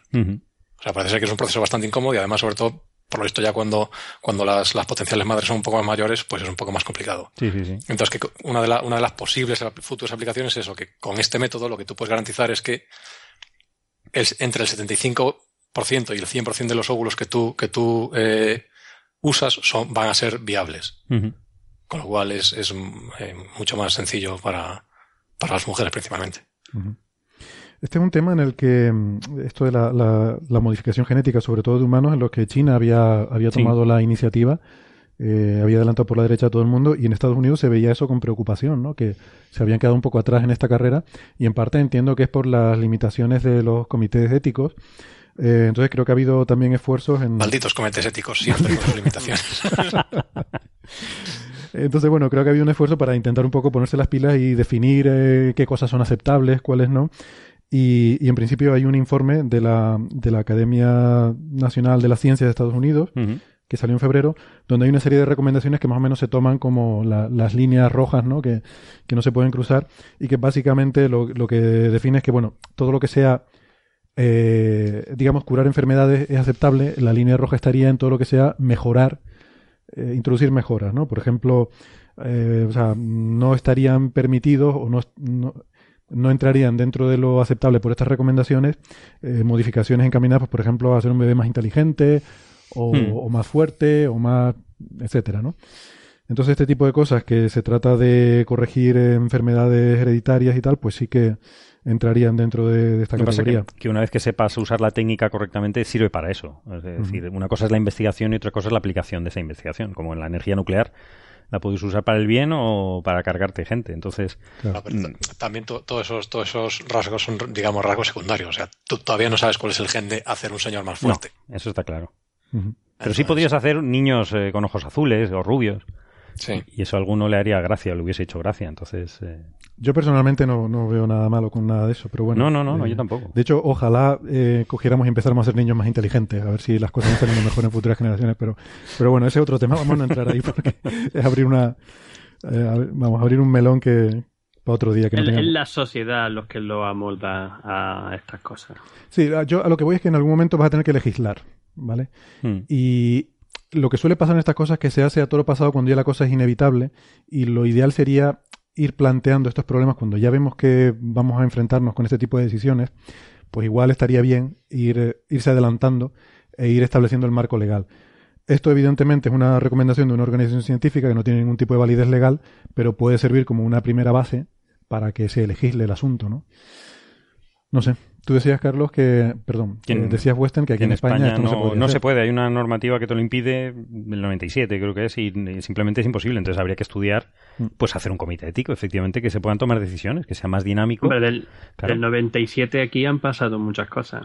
Sí, pero evolucionamos muy lento aquí en España. Entonces deberíamos ser un poco más flexibles y, ver en qué condiciones se pueden hacer o no, ¿no? Mm.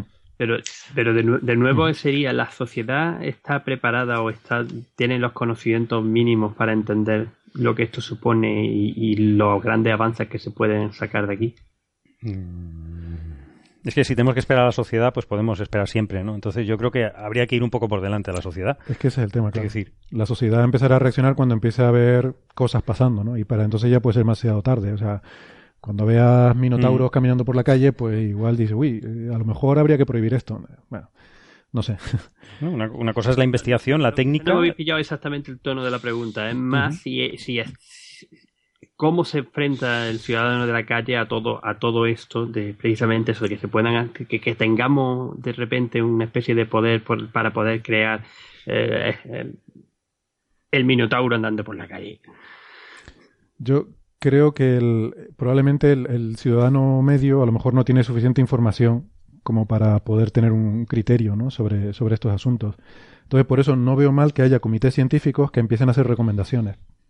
Em, ojalá tuviéramos lo que hablamos siempre, ¿no? Una cultura científica suficiente como para ser conscientes de que, oye, empezamos a tener la capacidad de editar los genes de los seres humanos, no solo embriones, de adultos también. Estamos hablando el otro día sí del cáncer, del cáncer de pulmón de, aquel señor, que, se le curó modificando genéticamente unas, eh, unas células, unos glóbulos blancos para que atacaran el cáncer y tal.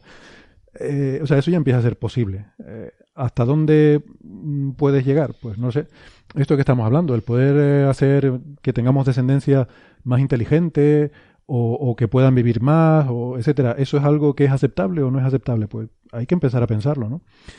Pero de todas maneras, esas, esas no son cosas, son, o sea, eh, son cosas que ya en cierto modo están legisladas. Porque, por ejemplo, una de las cosas que son legales en, si, no me equivoco, en España es, o sea, tú tienes un hijo con una determinada enfermedad y necesitas un trasplante, tú puedes tener un segundo, o sea, o sea, intentar tener un segundo hijo para proporcionar ese trasplante. Entonces, o sea, te pueden testear si tu segundo hijo es viable, si el trasplante va a ser viable y tú puedes tomar una decisión en base a esa información, que en, cierto modo no es hacer ingeniería genética con tu hijo, pero bueno, o sea, mm. que es un, es un poco como lo de, como lo de, o sea, tú puedes hacer ingeniería genética de dos maneras, una es con CRISPR y otra cosa es cruzando perros durante 10.000 años. Claro. o sea, no es muy diferente eh, y son cosas éticas, esas decisiones éticas ya se están tomando. Con otro, digamos, en base a otro tipo de técnicas, pero las hemos tomado desde hace tiempo. Tampoco es un, salto ahí terriblemente eh, grande. No, no, si la ingeniería genética es tan vieja como la agricultura, o más, ¿no? O la ganadería. y, más. Y más. Eh, pero, eh, bueno, insisto, ¿no? Pero hay cosas como este tipo de, experimentos de, de, ingeniería genética en organismos vivos que, pues yo creo que hay, hay un marco legal ahí que es un poco todavía eh, difuso, ¿no? Eh, no lo sé. Quizás es que en España a lo mejor no hay tantos grupos haciendo investigación en, eh, en estas técnicas como CRISPR. Debería haberlos, la verdad. de hecho, uno de los creadores no es español, no es valenciano. Mojica, sí. Mojica, sí. Por eso da un poco de pena que, no seamos los pioneros en este tipo de cosas, ¿no? Pero, pero, de todas maneras, por ejemplo, un poco lanzando con eso, por ejemplo, en Estados Unidos, estos, estos, estos experimentos que Carlos mencionaba antes, que son necesarios para ver si las siguientes generaciones celulares eh, mantienen el, el, la edición, digamos, por lo visto, en Estados Unidos no son legales. Y creo, no estoy seguro, no exactamente no sé seguro, no estoy seguro qué parte del proceso no es legal, pero para, hacer, para los siguientes tests que, tests que necesitarían para convertir esto en una terapia viable, eh, no pueden hacerlo en Estados Unidos. En algún momento se tendrán que ir al extranjero a, hacer experimentos. No, esta, tampoco era legal. Lo que pasa es que fueron un comité de ética y se legalizó. Es decir, se, fueron lo suficientemente flexibles para permitirlo. ¿no? Sí, pero por eso lo que entiendo es que hay un vacío legal. Entonces, por eso un comité de ética te puede servir para ir para un lado o para otro. ¿no? Es curioso lo que estabas diciendo, Carlos. Eh, porque justamente yo iba a hacer un comentario similar, pero en, España y en Europa en general, porque según tengo entendido, mucho de la investigación con organismos modificados genéticamente, ya no solo, no, hablando para humanos, sino en general, de transgénicos en general, han tenido que irse por las duras legislación, los duros eh, límites que te pone la Comunidad Europea y España, han tenido que irse a otros sitios, particularmente a Estados Unidos, hmm. para poder desarrollar su investigación que esto también viene muy bien a colación, si me permití el comentario, eh, de me he estado, he estado actualizándome recientemente gracias al fantástico libro que ha publicado JM Mulet sobre transgénicos sin miedo, donde explica muy bien todas estas cosas y te da, no solo te cuenta, te da la referencia de esto, esto y esto y esto, y fijaros cómo eh, eh, estamos haciendo el tonto en Europa, quedándose atrás, invirtiendo en cosas que no deberíamos y, dejando escapar a gente que está muy preparada, que está haciendo este tipo de investigación, que en, muy corto plazo va a ayudar mucho a, todos los niveles, no solamente en alimentación, sino también en, sanidad y en, prevenir enfermedades y en, todo. Mm. Es que yo creo que el, problema es un poco ese, ¿no? Que al fin y al cabo la legislación mm, va siguiendo un poco lo que es el sentir de la opinión pública.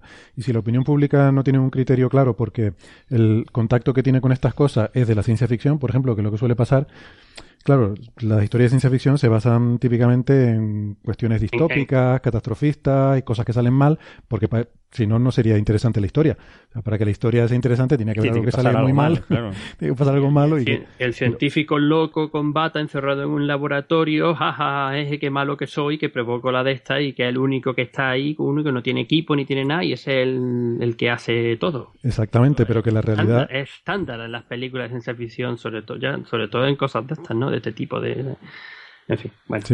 Cultura científica. No está claro. Claro, eso, güey, que la, realidad no suele tener nada que ver con eso, ¿no? con, nada de eso. Estamos hablando de, curar enfermedades y de muchas otras cosas. Y, y, entonces, pues por eso no hay un, a lo mejor no hay un criterio claro y por eso es tan importante la cultura científica, ¿no? Que hablamos muchas veces. Pero también en los, en los eh, políticos, ¿no? No solamente en la población, que por supuesto, sino en los que dirigen a, la población. Es decir, que, por lo menos en este país hay muy poca cultura científica a nivel de, política. Entonces, eh, difícil que puedan legislar quien no sabe de ello. Ya. Ya. Pero lo que no van a ir tampoco es contra la opinión pública, o sea que... Sí, pero entonces hay que ir en contra la marea, ¿no? Como siempre. Si empezásemos al revés, con eh, simplemente dando poder a la gente que está formada, pues cambiarían un poco las cosas, en mi opinión. Bueno, no sé, yo creo que ahí discrepo un poco, ¿no? Yo creo que, que es la, al final es la sociedad la que, eh, a lo mejor en Corea del Norte no, pero en la mayoría de los países yo entiendo que es el sentir popular el que canaliza un poco las cosas que se hacen, ¿no? Pero, pero bueno. Suerte, eh, suerte con eso. La democracia directa todavía está muy lejos. Eh, este debate no es muy diferente que el del de las células madre, que ya fue algo que se tuvo hace, no sé, 10 años o no sé cuándo fue, pero... sí, sí. Bueno, eh, pues, pues nada, bueno, este es un estudio, lo había olvidado mencionar, que mm, está liderado por la, la universidad, bueno, el Oregon Health and Science University, ¿no? la Universidad de Salud y Ciencia de Oregón, eh, en particular por un investigador que se llama Shouhrat Mitalipov, que es de origen soviético, eh, y, pero bueno, lleva toda la vida en Estados Unidos, y que además ha, hecho también titulares mediáticos de mucho impacto porque, bueno, ha, hecho trabajos que han tenido mucha repercusión, ¿no? Eh, creo que fue el primero en, clonar monos o algo así. sí, suena, un poco, suena un poco así, pero... Hola, soy Mihai, el primer hombre que clonó un mono. sí. sí, eso fue en 2007, ¿no? Y, bueno, también en 2013 el primero en crear eh, embriones humanos a través de clonación. O sea que... Quizá me recuerden de otras clonaciones como... bueno, muy bien. ¿Qué les parece si pasamos de tema? Venga. Venga. Pues vamos a ir, si quieren, a una de las eh, secciones favoritas o la sección favorita de este programa, que es la de las señales de los oyentes. Vamos a ello. Aquí comienza Señales, de los oyentes.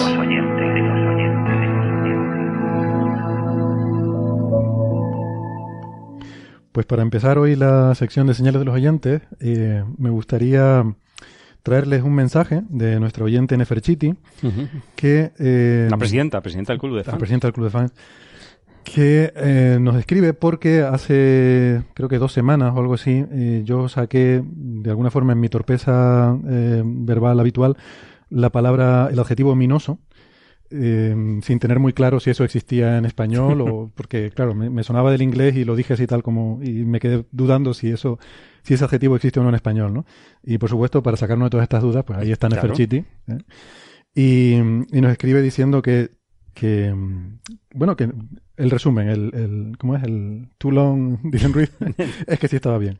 Ah, Pero bueno, el mensaje es interesante. Dice, ominous en inglés y ominoso en español tienen la misma raíz.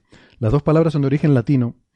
Em, en inglés, el Oxford Dictionary define ominous como um, threat, bueno, voy a traducirlo como amenazante o sugerente de que algo malo está a punto de ocurrir.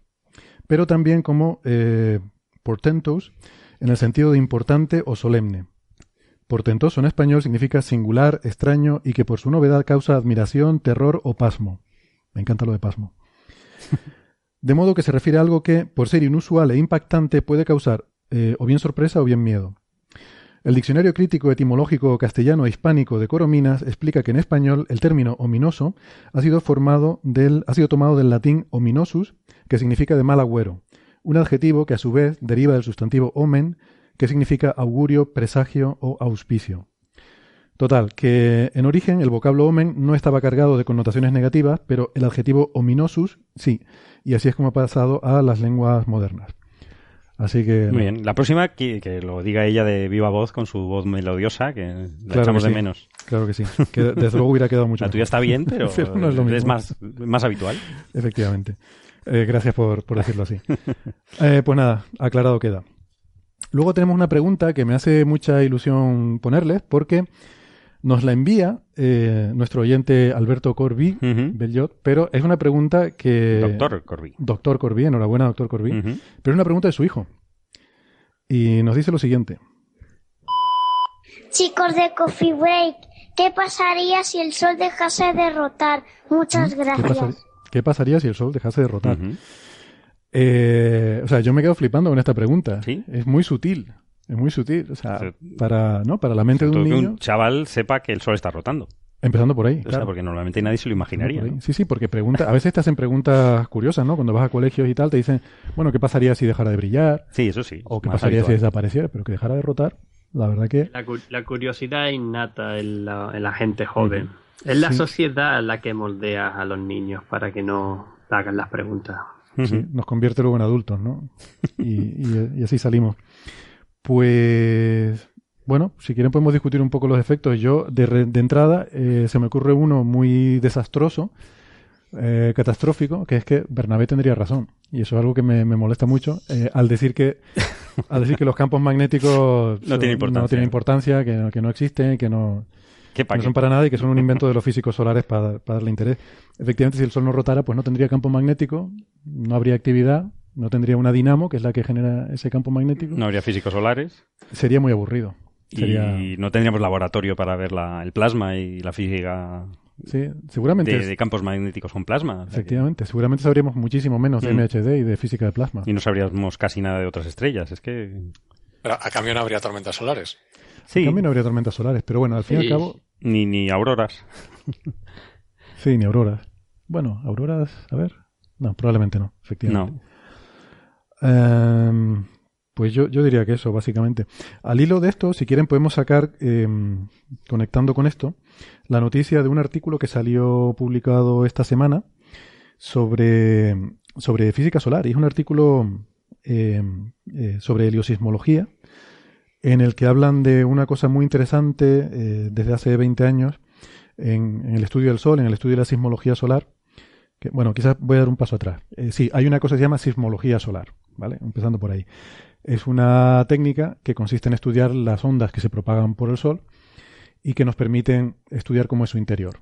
¿Vale? Es análogo a lo que se hace en la Tierra. Mm. Estudiamos las ondas sísmicas para saber cómo es el interior de la Tierra.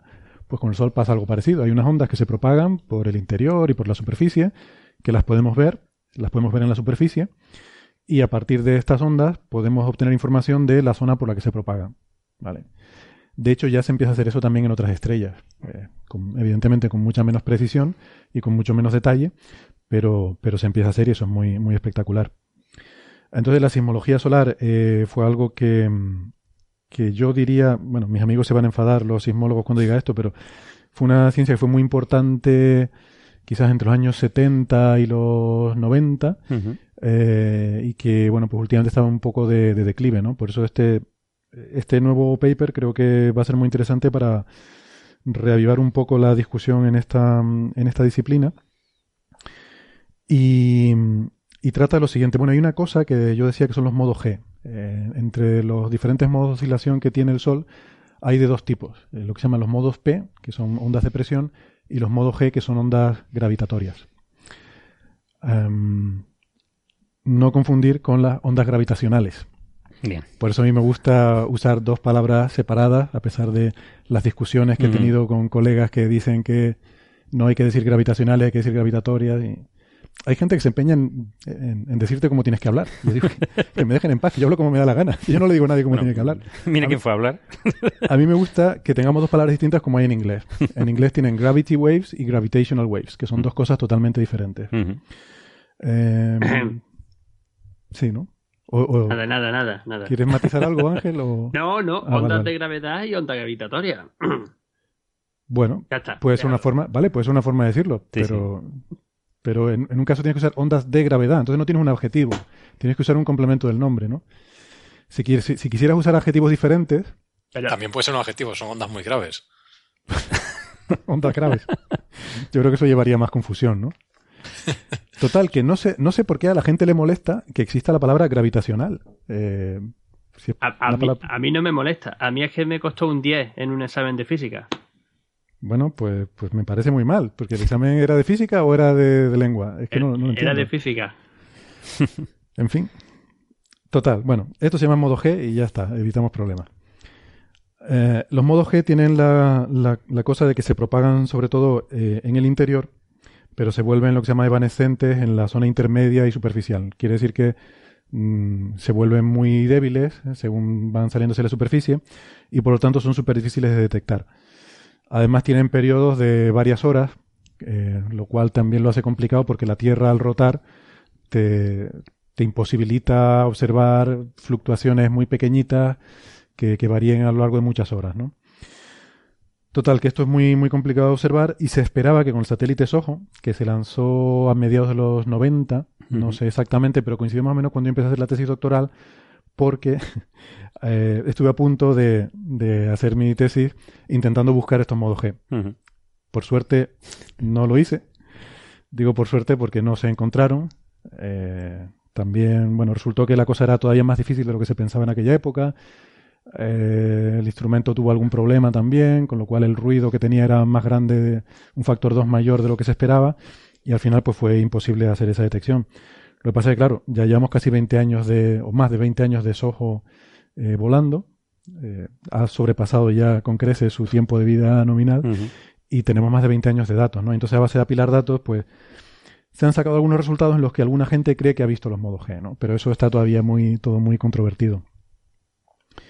Entonces, bueno, no sé, yo mucho rato hablando. No sé, creo que, Carlos, tú también has mirado este artículo. Lo he mirado muy, muy por encima, pero le estábamos preguntando a colegas de aquí. Hay, gente que todavía no hemos podido contactar con todos, porque por la época en que, en que estamos, pero que no lo tienen muy claro que eso se, se pueda hacer así, ¿no? Es decir, eh, sí es verdad que es un análisis de muchísimos datos, de 20 años de datos, y es un análisis diferente al que se ha hecho antes. Lo que pasa es que otro colega nuestro, ¿no? Eh, Rafa García Bustinduy, que es, estudié la tesis con él, ya tenía un artículo diciendo un poco lo que está diciendo aquí, ¿no? Eh, es decir, ellos llegan a la conclusión de, con otro análisis que el núcleo del Sol eh, gira mm, cuatro veces más rápido que la superficie. Eh, siempre se espera, se esperaba que hay, que hay, una diferencia de rotación del núcleo de la superficie y que es un poco lo, que crea los campos magnéticos. Pero ya en este artículo de Rafael García Bustinduy estaba entre tres y cinco veces la, diferencia de rotación del núcleo con la superficie. Hmm. Esto llegan a un, a un número de, aproximadamente 4, que no es más que una confirmación, si acaso. Está en ese rango. Hay que decir, el, artículo de Rafa es de 2007 en Science. 2007. Un artículo en Science, bueno, Rafael García y otros colaboradores, por supuesto. Eh, pero que bueno, que esta técnica, mm, según lo que hemos preguntado por ahí, no, no, no, lo tienen muy claro, ¿no? Que, se puede hacer, pero... está controvertido el resultado. Es controvertido. Bueno, este artículo eh, que estamos comentando que acaba de salir es de Eric Fossat, un colega nuestro, eh, y colaboradores. De, Eric Fossat es del, Observatorio de Nisa y, bueno, hay entre la lista de coautores hay gente conocida, entre ellos eh, nuestro colega aquí del IAC, Teodoro Roca Cortés. Sí, le tenemos que preguntar. que le preguntaremos porque fue, bueno, eh, hay que decir que el instrumento del que salen estos datos, que es Golf, en Soho, ese instrumento lleva bastante participación del IAC, hubo bastantes componentes que se hicieron aquí y, hubo bastante involucración del IAC, bueno, en ese satélite en general, ¿no? Y en, el instrumento Golf. Em, y, y bueno, en este artículo, pues dicen efectivamente que han visto el comportamiento asintótico de estos modos G y que en función de eso obtienen una serie de resultados, entre ellos que el, núcleo del Sol rota cuatro veces más rápido que la superficie. Que esto mm, igual valdría la pena eh, enfatizarlo un poco, porque a mucha gente le puede parecer sorprendente eh, que puedan rotar más rápido unas partes que otras. Esto es así, o sea, el Sol tiene lo que se llama rotación diferencial. Por ejemplo, el Ecuador rota más rápido que los polos. Sí, eso es muy conocido. Ah, según la latitud, rota a diferente velocidad y también hacia el interior, pues hay una variación de la velocidad de rotación, ¿no? Y en particular, pues eso, el núcleo mm, parece ser que rota más rápido. Según este artículo reciente, rota cuatro veces más rápido. El artículo de Rafa García y colaboradores 2007 decía entre tres y cinco veces más rápido, o sea, sería consistente. A mí me hace un poco de gracia porque leyendo este artículo de Fossat, eh, hay un párrafo en el que se refieren al artículo de, de Rafa García y, bueno, comentan esto, ¿no? Que que ya ellos informaron una posible detección de modo G, que llegaban a la conclusión de que el núcleo rotaba entre 3 y 5 veces más rápido y tal. Y dice, pero bueno, estos resultados no están confirmados. Este y otros resultados de posible detección de modo G no han sido confirmados. Y bueno, entonces ellos dan estos otros resultados, en los que también son eh, tienen que ver con, con, modo G, aunque con otro análisis diferente, y llegan a la misma conclusión. Con más precisión, quizás, porque ellos dicen 4, Rafa decía entre 3 y 5. Bueno, 4 es más preciso que entre 3 y 5. Pero el, resultado es coherente, ¿no? Em, pues, pues no lo sé. Entonces, ¿cuánto, ¿cuánto sería la rotación en el centro del Sol? Porque yo había leído pues, cuatro veces con respecto al cómo se mueve en el Ecuador. Sí, bueno, cuatro veces con respecto a cómo se mueve justo debajo de la tacoclina, que es la capa en la que hay un cambio rápido de velocidad de rotación. Pero bueno, sí, unas cuatro veces más rápido que la superficie. O sea, en la superficie en, hay, ¿En días?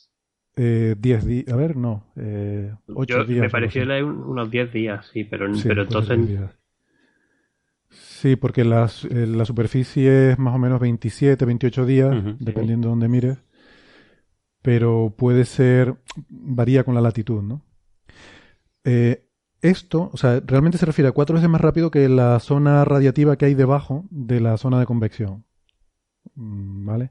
Sí, que no es S4, es así un poco. Sí, el, Vamos, que, claro, que, que, depende de la zona de referencia que estés utilizando. Es lo que quiero decir. Porque es que yo en la noticia la he visto en algún titular como que el núcleo del Sol gira en 10 días. Sí. O algo así. Sí, algo así. Que era de hecho el titular que se ha usado en algunos, en algunos medios para, eh, para dar esta noticia.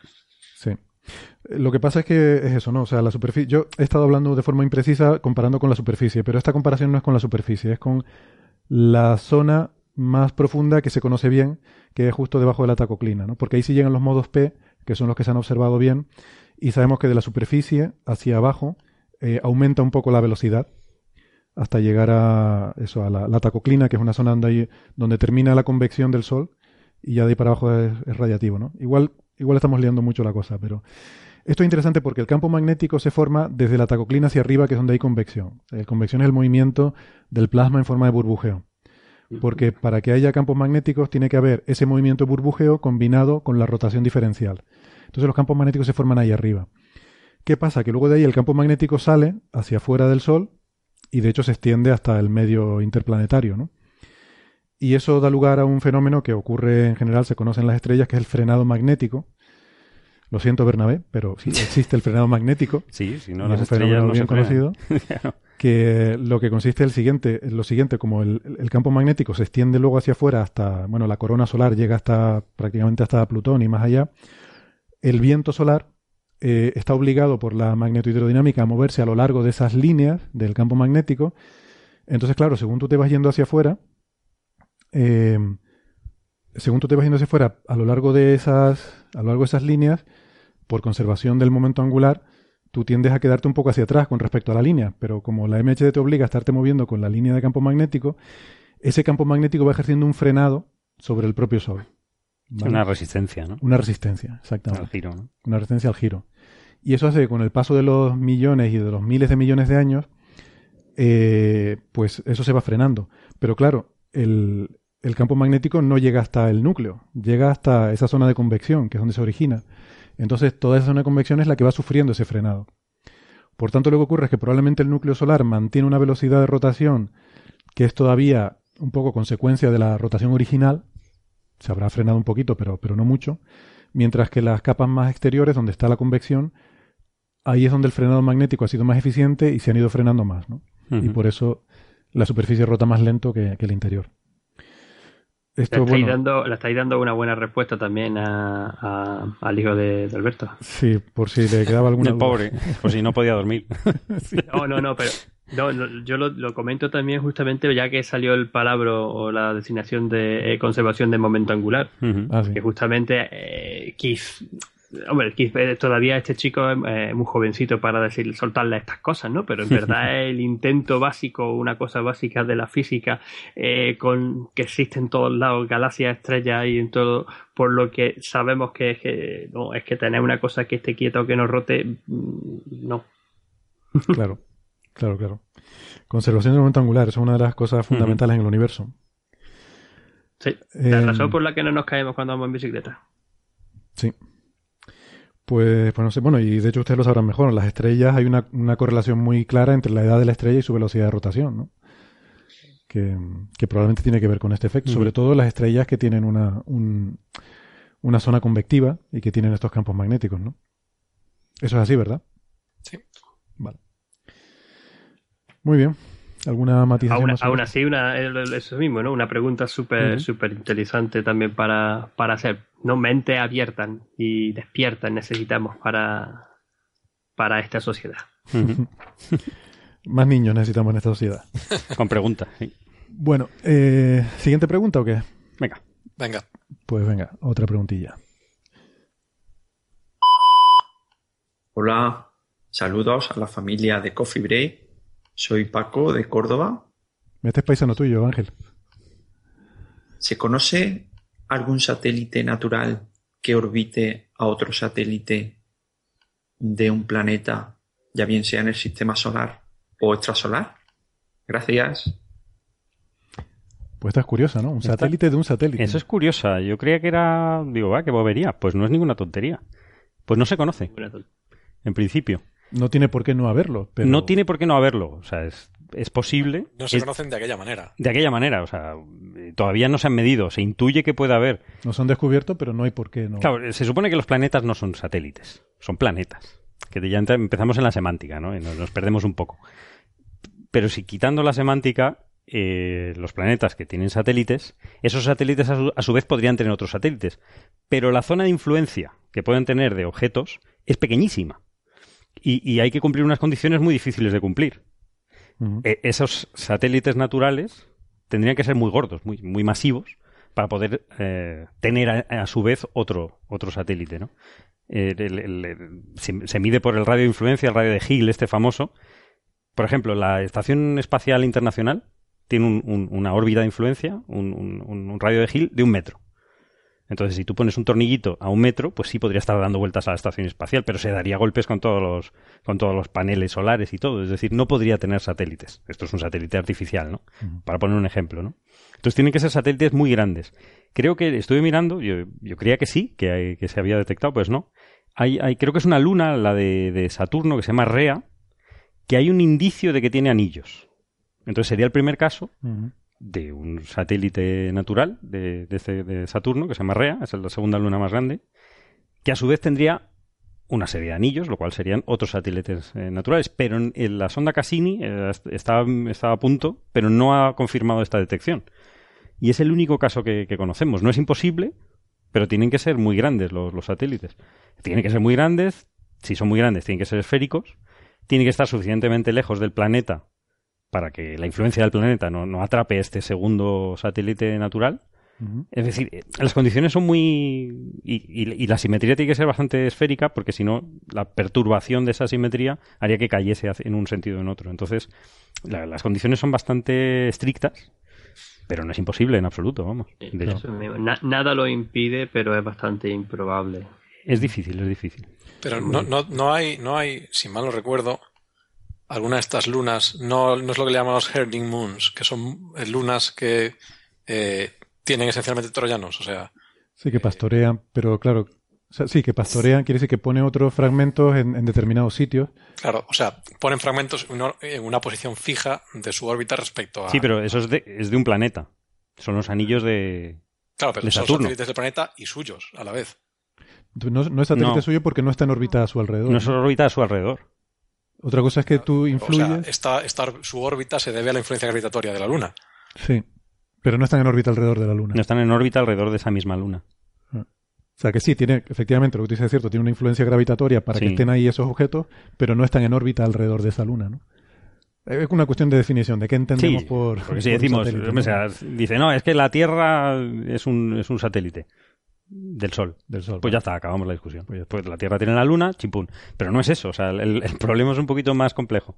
Hombre, hemos estado a punto de crear una, porque hay una misión de la NASA que se llama el mm. Asteroid Redirect Mission. Es verdad. Que es una misión para ir a un asteroide, traerlo y ponerlo en órbita de la Luna. Y así, lo tenemos como un juguetito. Y podemos ir a mirarlo cuando queramos, ¿no? Claro. Eso estaría bonito. Traer un asteroide y ponerlo en órbita de la Luna. Pero bueno, esto... Podemos eh, sacarle minerales de ahí. Eh, y, de de todas formas, por la influencia gravitatoria entre uno y otro, ya te digo, al menos que sea algo muy, muy, muy, muy preciso, mucha casualidad, pero en poco, en poco tiempo el pequeño satélite del satélite se terminaría escapando del sistema. Perturbado por cualquier... Hombre, habría que ver si a lo mejor... Bueno, antes que nada quiero decir que esto de la, la misión esta ha sido cancelada. Que, nadie piense que tal, pero esto fue, creo que fue Trump, de hecho, ¿no? Una de las primeras que se cargó al llegar, no sé por qué. Yo pensaría que este tipo de cosas le gustarían, pero no. Em, esta, esta misión está cancelada.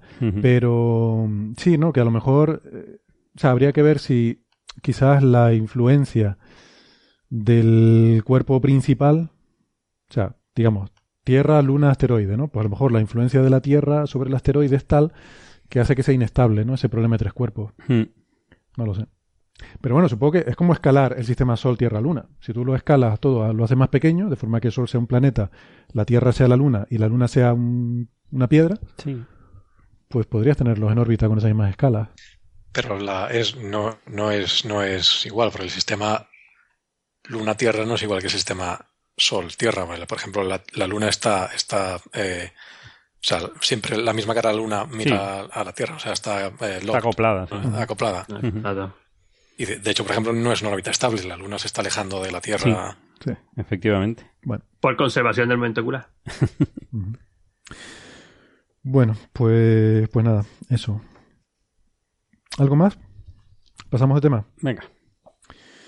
Bueno, eh, ¿les apetece que hablemos de la cosa esta de la inteligencia artificial de Facebook? Recuerden que decía antes que tenemos la imagen esta de ciencia ficción y entonces pues eh, nos creemos que la realidad es como la ciencia ficción y resulta que no, las cosas no son como la ciencia ficción.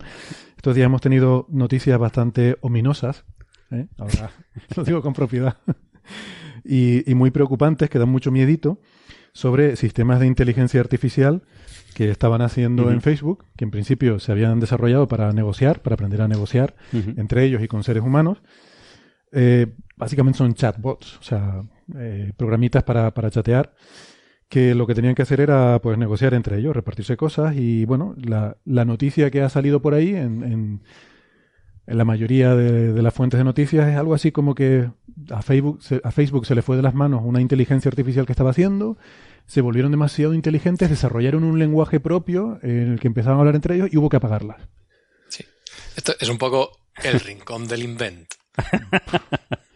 Entonces, eso, la, historia es, un poco como, como, como, dices tú, Héctor. O sea, ellos estaban intentando, no sé, desarrollar un, asistente nuevo o, o, mejor que tienen, pero bueno, ahora está muy de moda esto de, de los, de los aparatos a los que tú le puedes hablar como si fuese una persona, ¿no? Entonces tú tienes, en tu teléfono tienes Siri, tienes el Amazon Echo y todas estas cosas que tú le dices, Siri quiero un kilo de patatas, y Siri entiende que lo que tiene que hacer es, pues, o, darte la descripción de un supermercado, o apuntar en tu lista la compra que necesitas un kilo de patatas, algo así, ¿no?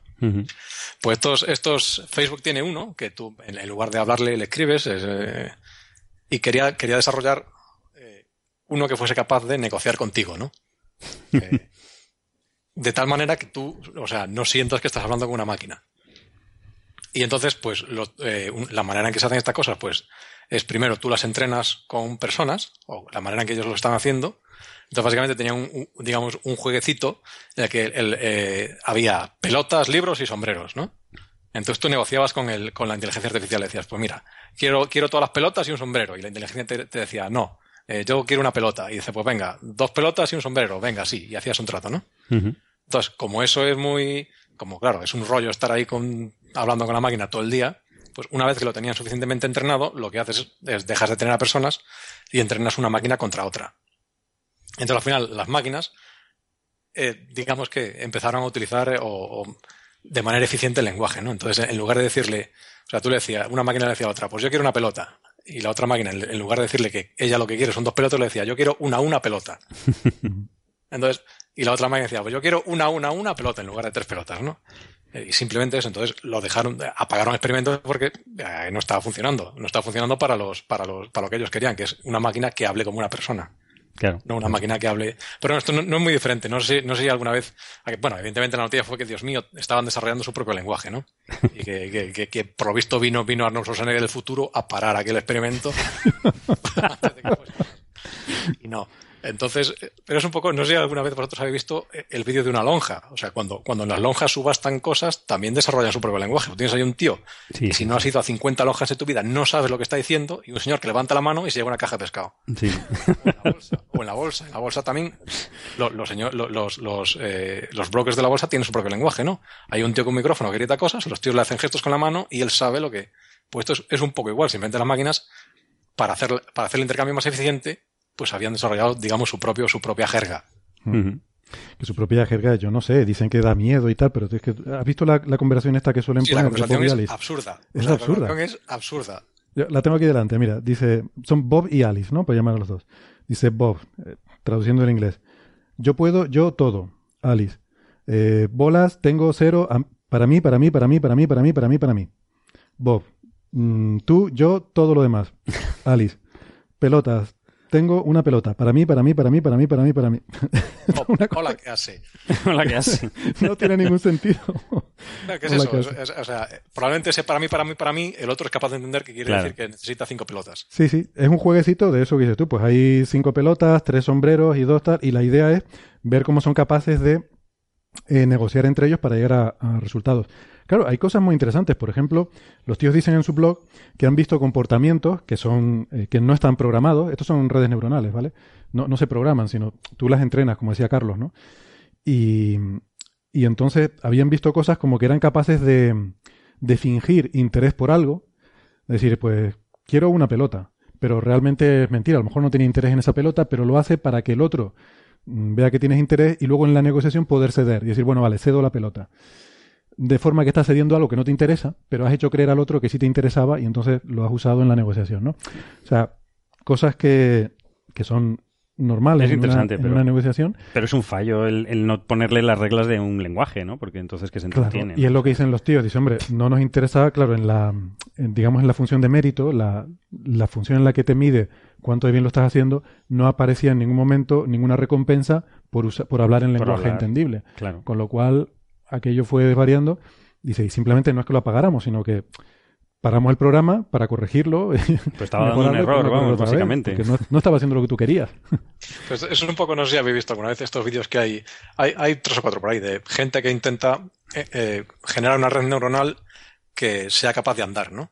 Entonces tienen como un, entorno virtual 3D y un muñequito que son dos piernas y una pelota, y entonces ese muñequito lo controla una red neuronal, ¿no? Entonces a veces sea, en general todas tienden, al final de mucho tiempo, tienden a aprender a andar como una persona, pero a veces hay redes que de casualidad Sí, que... Van a saltos. Sí, sí, que hacen cosas muy raras. coja, ¿no? ¿Sabes? O sea, hay soluciones de estas que si no, si las condiciones que tú le impones para, para guiar la evolución no son suficientemente estrictas, pues pasan estas cosas, ¿no? Hasta estos, digamos...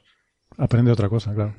Esto me recuerda la, anécdota que contaba Andrés, eh, de hecho la contó aquí en unos cuantos programas, sí.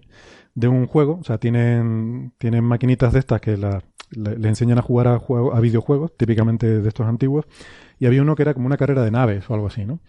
Y, y, por lo visto, pues eh, ganas puntos en la carrera cogiendo no sé qué bolitas que salen por ahí.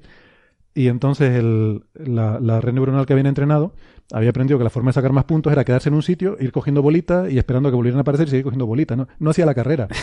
¿Por qué? Porque ganabas más puntos cogiendo bolitas. Entonces, claro, si tú, si la, eh, digamos que la función que tienen que optimizar, ¿no? La, la forma en la que ellos saben que lo están haciendo bien, la recompensa que tú les das, el equivalente a nuestro sentir placer, es, pues tienes que obtener muchos puntos, pues va a pasar de la carrera y se va a dedicar a coger puntos. Hmm. Pues esto es algo así. Si a estas les han dicho que, supongo que la función de mérito sería obtener el mayor botín posible.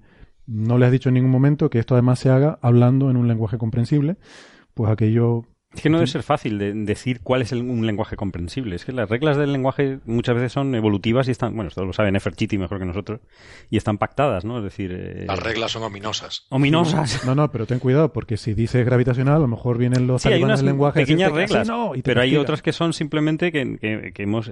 ha derivado en eso por el uso, ¿no? Eso, eso no, es no es fácil de plasmarlo en reglas matemáticas, ¿no?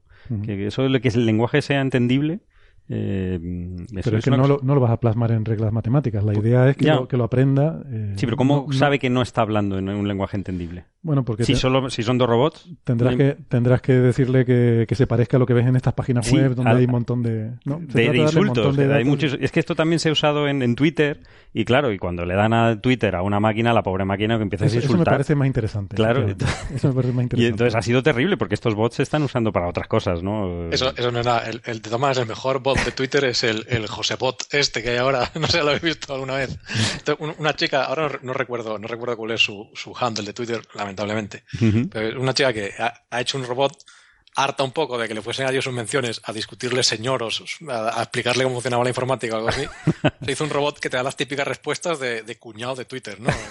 Entonces, tenía una cuenta de toda la gente que quería que aquel señor José era de verdad. Se llama señor José Bot o algo así. José Bot. Todo el mundo que quería que estaba hablando con, con, con, con, un ser humano y no con un robot que tenía allí, pues yo que sé, tendrá como 50 respuestas eh, eh, posibles. Esto de los, chatbots, de hecho, es una cosa bastante antigua. Yo me acuerdo, el primero que yo vi que me quedé mm. flipando fue en el año 87. Eh, para, para los PCs que teníamos en aquella época, yo tenía un 8088 de. ¿Cómo era? Inves se llamaba la marca. Sí, sí, sí.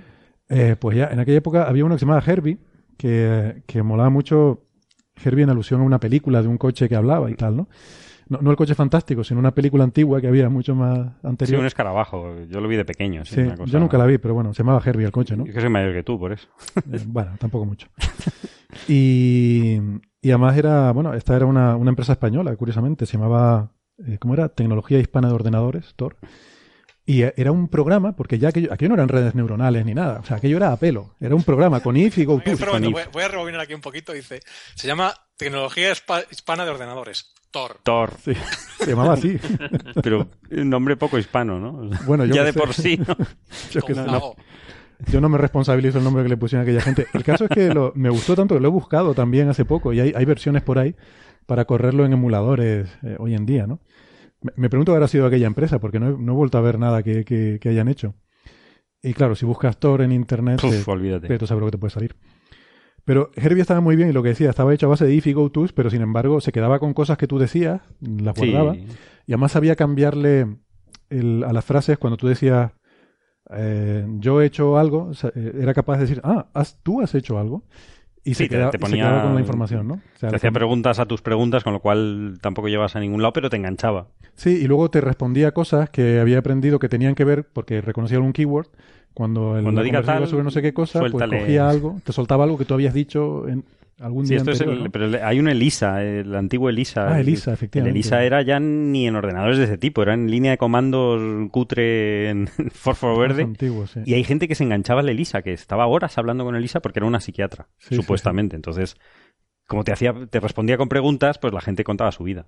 Y había gente que se pegaba horas. Pero ELISA era básicamente preguntarte cosas. Sí, repreguntar, ¿no? Preguntar y repreguntar.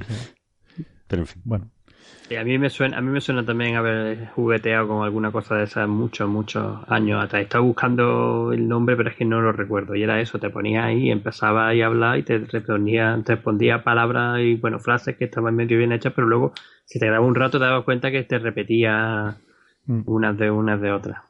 Sí, sí. sí, de hecho el, ELISA este yo creo que venía con, con Emacs, viene todavía, yo creo, el ELISA. Seguramente. No, es, otra, es, otra, versión, sí. Era el Doctor Sebaitzo, se llama el de, el de Emacs. Ese, ese era, ese era el que yo... Ese está basado en ELISA, yo Ese viene con Emacs. Creo que estaba basado en ELISA.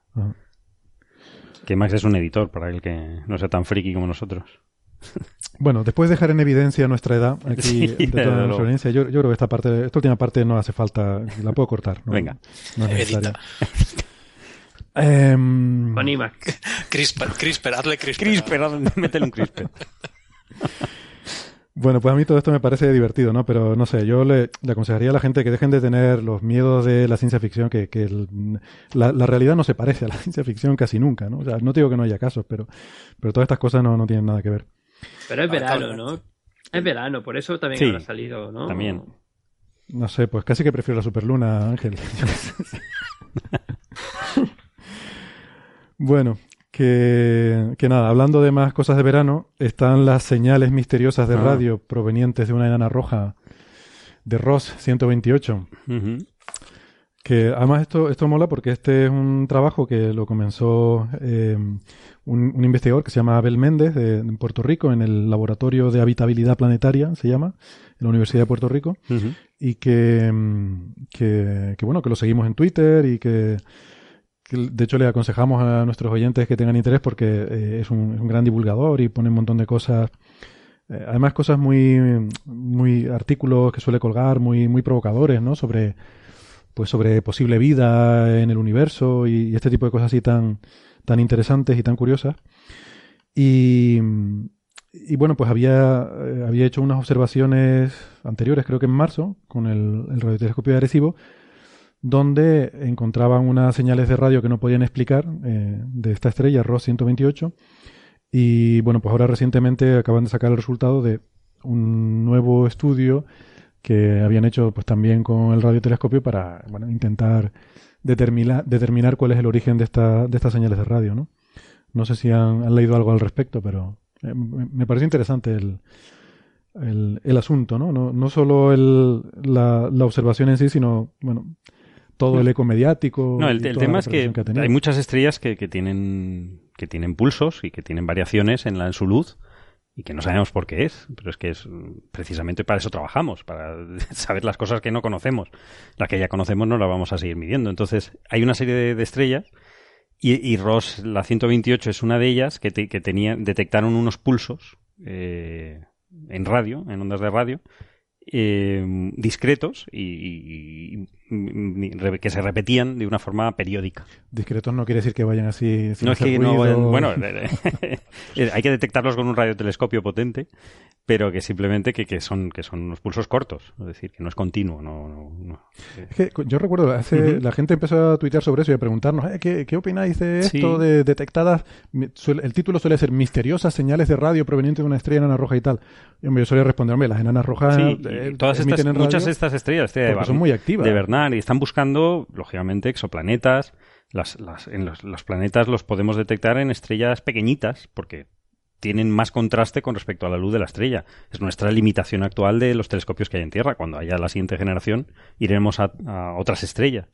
Pero ahora mismo estamos viendo enanas eh, rojas, estrellas tipo M, que son viejísimas y que desgraciadamente emiten fulguraciones constantemente. Son muy activas. Son muy activas. Estamos hablando de TRAPPIST, estamos hablando de Próxima B, de Próxima Centauri, perdón, que tiene el planeta y, muchos artículos también relacionados con la habitabilidad de estos planetas, que es muy limitada porque esa radiación continua de esas estrellas, que de hecho se llaman flare stars, o sea, estrellas con fulguraciones, pues eliminan la, posibilidad de atmósfera en, muy poquitos millones de años.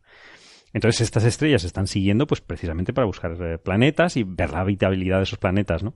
Y, en, este caso se vio pues una serie de pulsos en radio eh, cortitos y muy repetitivos. Y una cosa extrañísima, ¿no? Eh, lo, curioso es que se miraba a otras estrellas con esos mismos instrumentos, ese mismo radiotelescopio, y no, no emitían estos pulsos, ¿no? Entonces, una cosa. Claro, entonces el problema yo creo que en cuanto ha tocado un poco la, la, opinión pública, ya han dicho, recibimos señales extrañas, pues en el imaginario colectivo ya empezamos a ver. Señales misteriosas. Y esto en verano. Sí, ha, sido un poco. Yo no voy a decir, no voy a decir que son aliens. Sí, ha sido un poco History Channel. yo no voy a decir que son aliens, pero son aliens.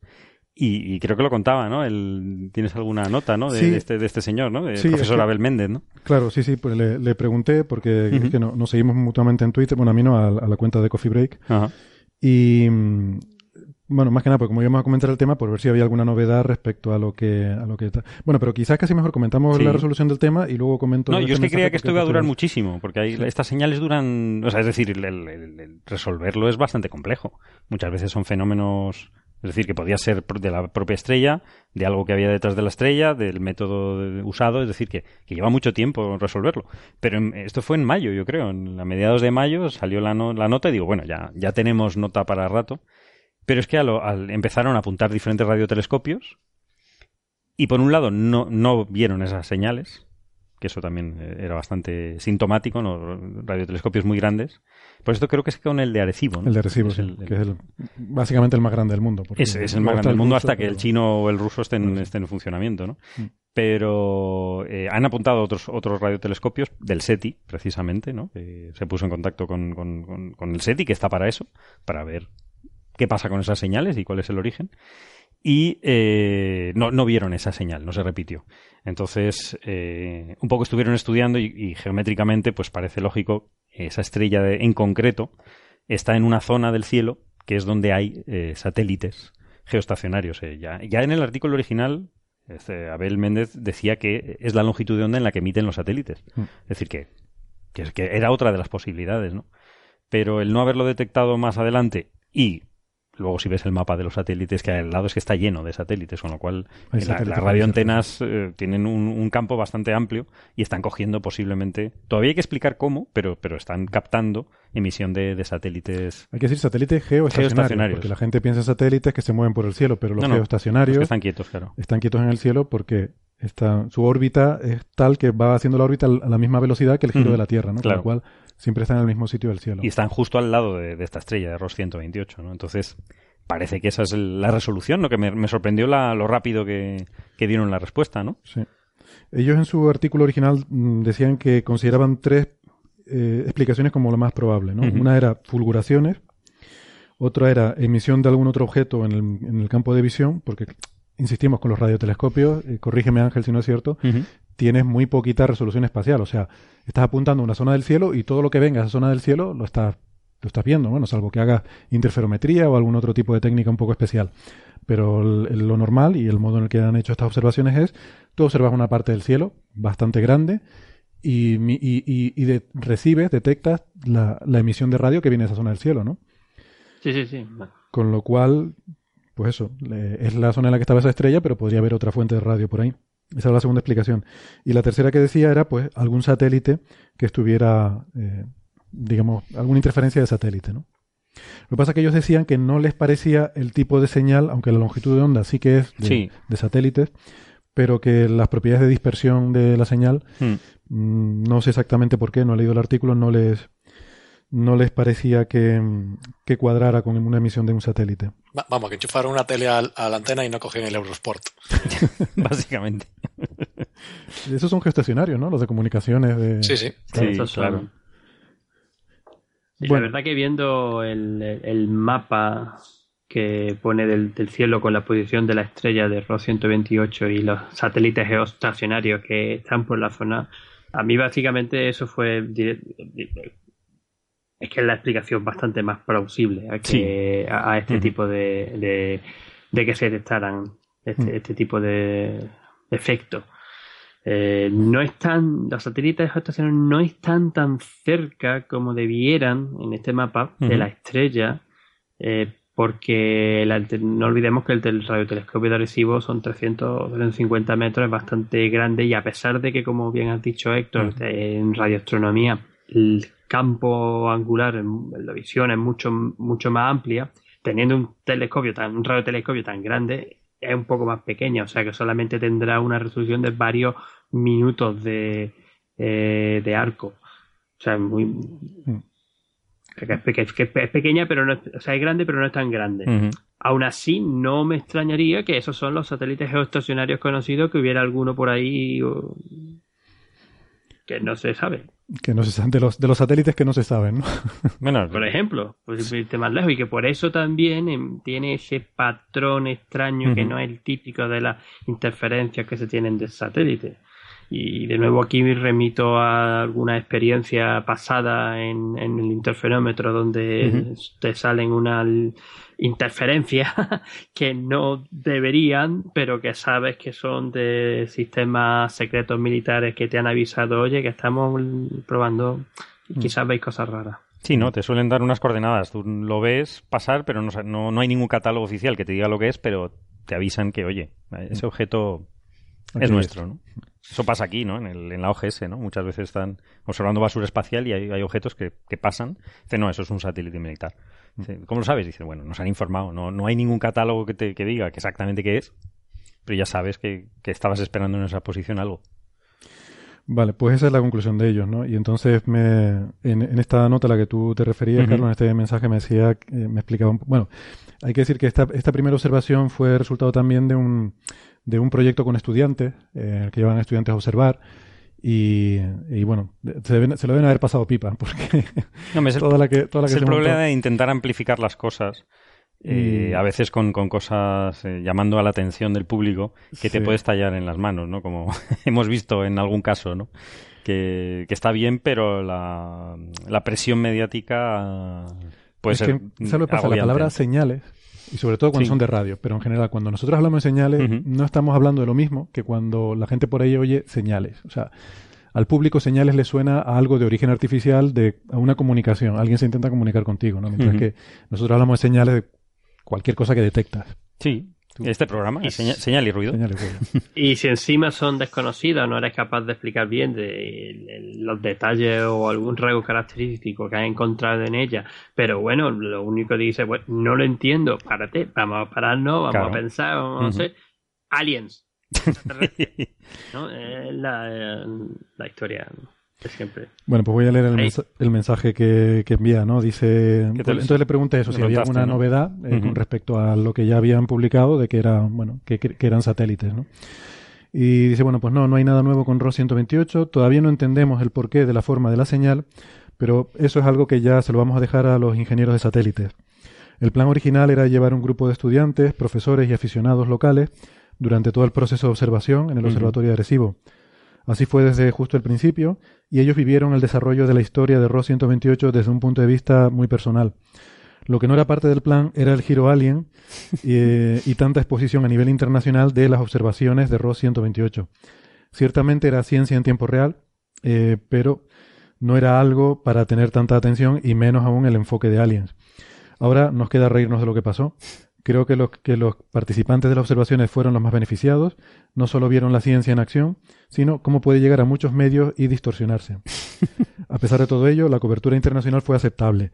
Más bien eran los títulos de los artículos los que enfatizaban los aliens, pero luego el contenido estaba eh, aclaraba todo.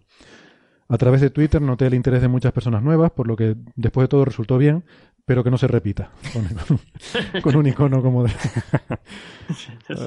me imagino que habrán tenido bastante presión. Sí, los, titulares, los titulares de la noticia también son. Eh, claro, tienes que poner, escribir algo que te capte la atención, porque si no, no te van y no te leen la noticia. Pero, ¿dónde pone el límite? ¿Cómo, ¿Cómo puede hacer algo es que el titular, si tú pones el titular, misteriosa señal de radio recibida desde una estrella cercana, claro, técnicamente es correcto. Pero técnicamente es correcto, pero es que tú dices eso y, y ya, claro. Ya lo has armado, claro. Bueno, pues sí. Pero se ha resuelto muy rápido, lo cual habla muy bien del trabajo que estaban haciendo. Ah, bueno, un último comentario. Aproveché para preguntarle por, por, el futuro de Arecibo, ¿no? Porque además nos hemos quedado un poco preocupados cuando estuvo aquí Sondi Springman, que hablamos con ella hace unos meses, y decía que está muy preocupada porque la financiación se estaba volviendo muy complicada y que había incluso planes de cerrarlo, ¿no? Que la verdad que daría pena, una, una instalación tan histórica y tan emblemática como el, el radiotelescopio de Arecibo, ¿no? Y me contestó que, bueno, que en abril se enviaron propuestas nuevas a la NSF, que es la agencia financiadora de Estados Unidos, para la continuidad del, del observatorio y que pronto esperan tener el resultado. Que en marzo de 2018 debe haber un cambio de mando, si todo sale bien, y que están un poco a la expectativa, ¿no?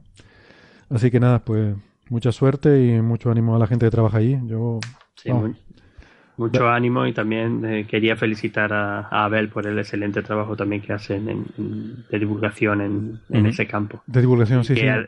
Sí, sí, y, el campo, y, con respecto a Arecibo, eh, un, un instrumento, bueno, instrumento, una instalación telescópica de, nivel, de primer nivel que sigue dando grandes resultados y que sirve para muchísimas cosas y que es lo único, y que es el único tipo muy concreto de observaciones que solamente pueden ser por, desde, desde, ahí y sería todavía una pena grande que se terminara cerrando algo, algo como, como Arecibo.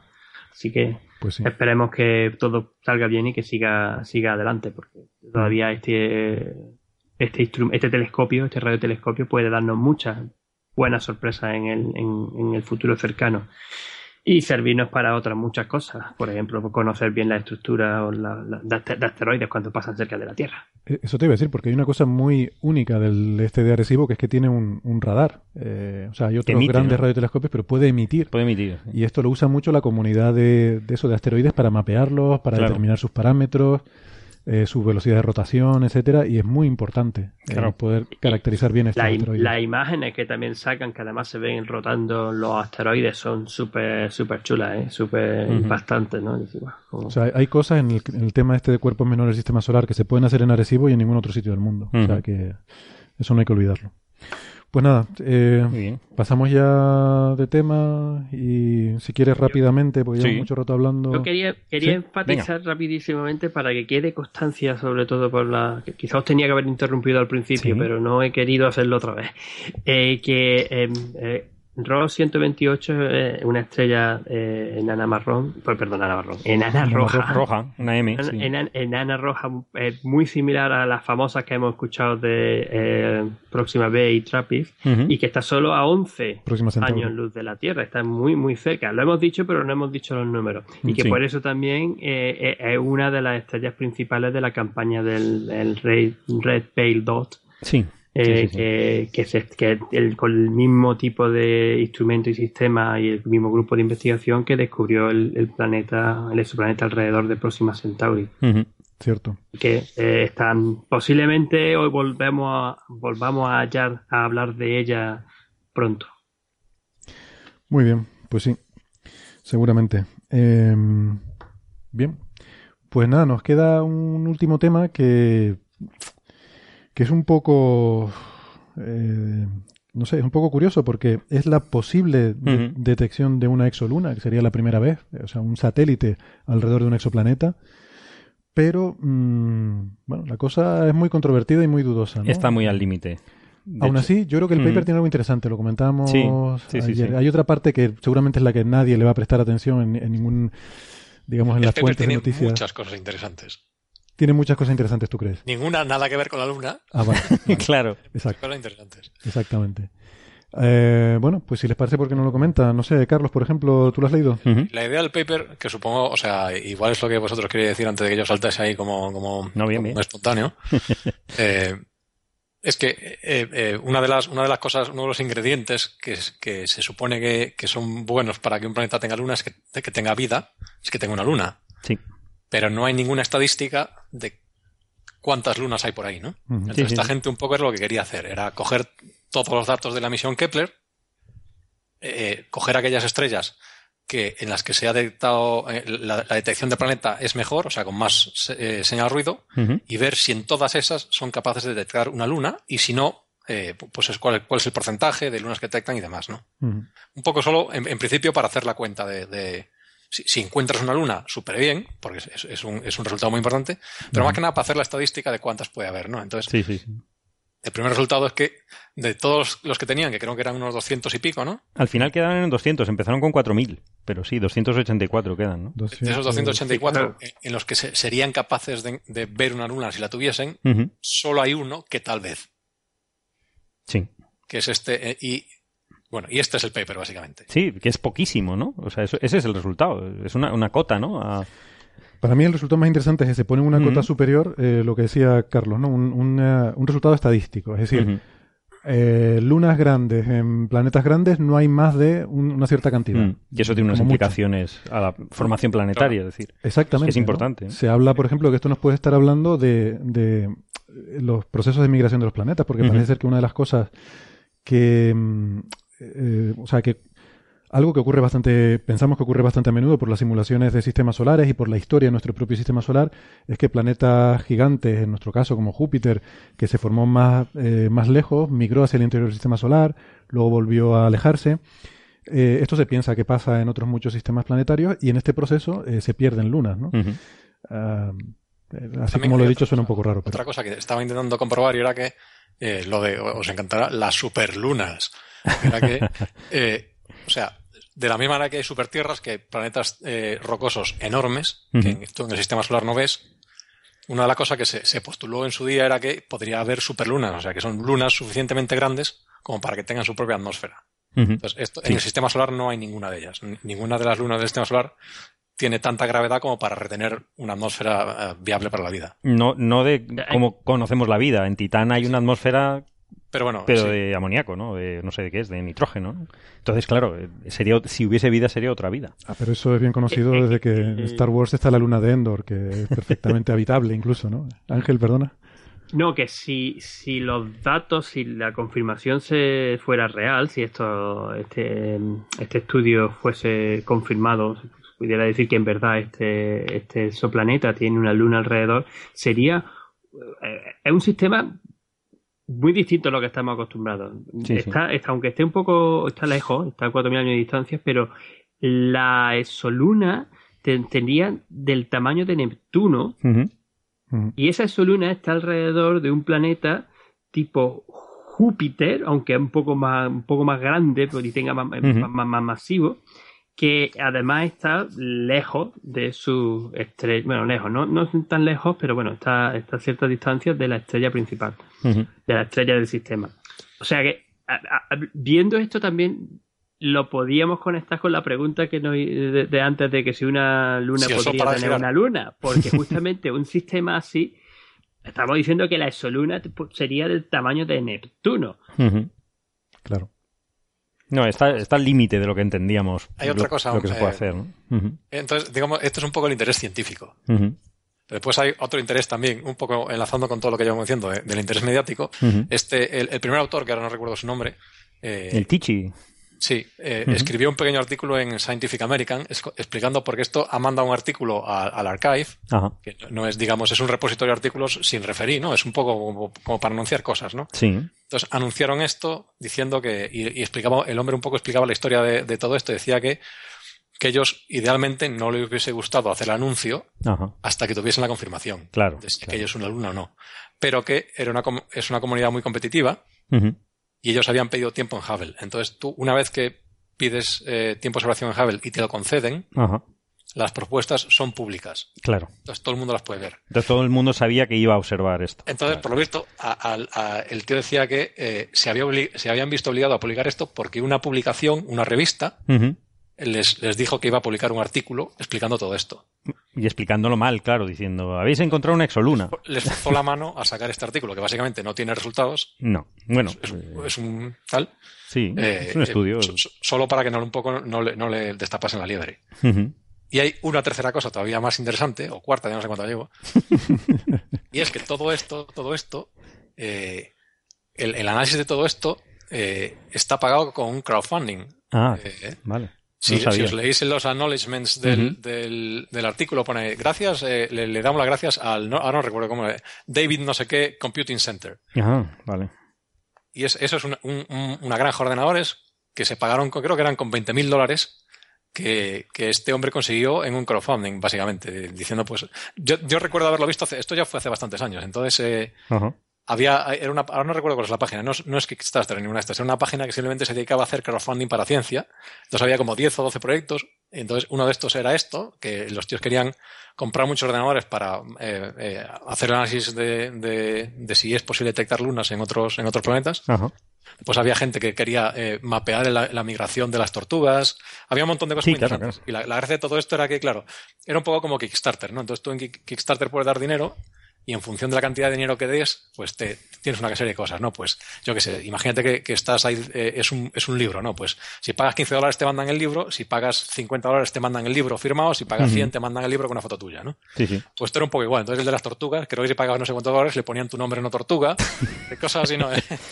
y aquí en la luna, ¿qué, te, qué hacían? Te ponen los agradecimientos. Entonces si tú vas a los agradecimientos, hay un chorro de gente ahí.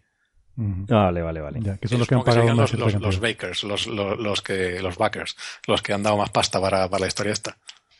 Bueno, entonces voy a dar un, un, pasito atrás, ¿no? Para recapitular un poco. Entonces, este es un artículo en el que hay un resultado que creo que nos parece a todos interesante, que es una cota superior a mm. la estadística de lunas en planetas grandes, basado en los datos de Kepler. O sea, no puede haber más de un cierto número de un cierto porcentaje de, lunas, eh, porque si no ya las habríamos visto, entonces hay una cota superior de cuántas puede haber, y esto es un resultado que yo creo que es muy interesante. Luego hay otro resultado, que es decir, hemos visto un planeta en el que hay algo. Hay un indicio marginal de que podría ser. Marginalmente podría ser una luna, pero vamos, pero, vamos muy marginal. Se confirmará con el, con el Hubble, se confirmará o no. Y entonces ellos pidieron tiempo de observación en Hubble para, para estar eh, seguros, ¿no? Y ahí está lo que decía Carlos, ¿no? De que como las propuestas de Hubble se publican y, claro, todo el mundo sabe que este tío, el autor principal, eh, Tichi, me parece que se llama, eh, se dedica a buscar, a buscar lunas, pues en cuanto lo ven en una propuesta en Hubble, para observar esta estrella, dicen, pues ya está. El lunático. está buscando una luna aquí. Y entonces, claro, escribieron ese artículo explicando que habían incluido lo del candidato de Luna en el paper, que en principio no era la idea, pero que lo habían incluido por, un poco obligados porque, porque, bueno, para explicar bien la cosa, ¿no? Y, y hay unas declaraciones de, de, de, de, quién? Ah, sí, efectivamente, de Tichi, el que dice, eh, vamos a dejar esto claro, no es que estemos intentando protegernos del ridículo si al final resulta que no hay una luna. Mm. Eh, el anuncio, o sea, dice, el problema es que anunciar y luego tenerte que retractar de un resultado mm, tan eh, espectacular como que detectas la primera exoluna, ¿no? El anunciar una cosa y luego tenerte que retractar tiene el efecto negativo de que erosiona la confianza del público en la ciencia con el paso del tiempo. Y eso es verdad.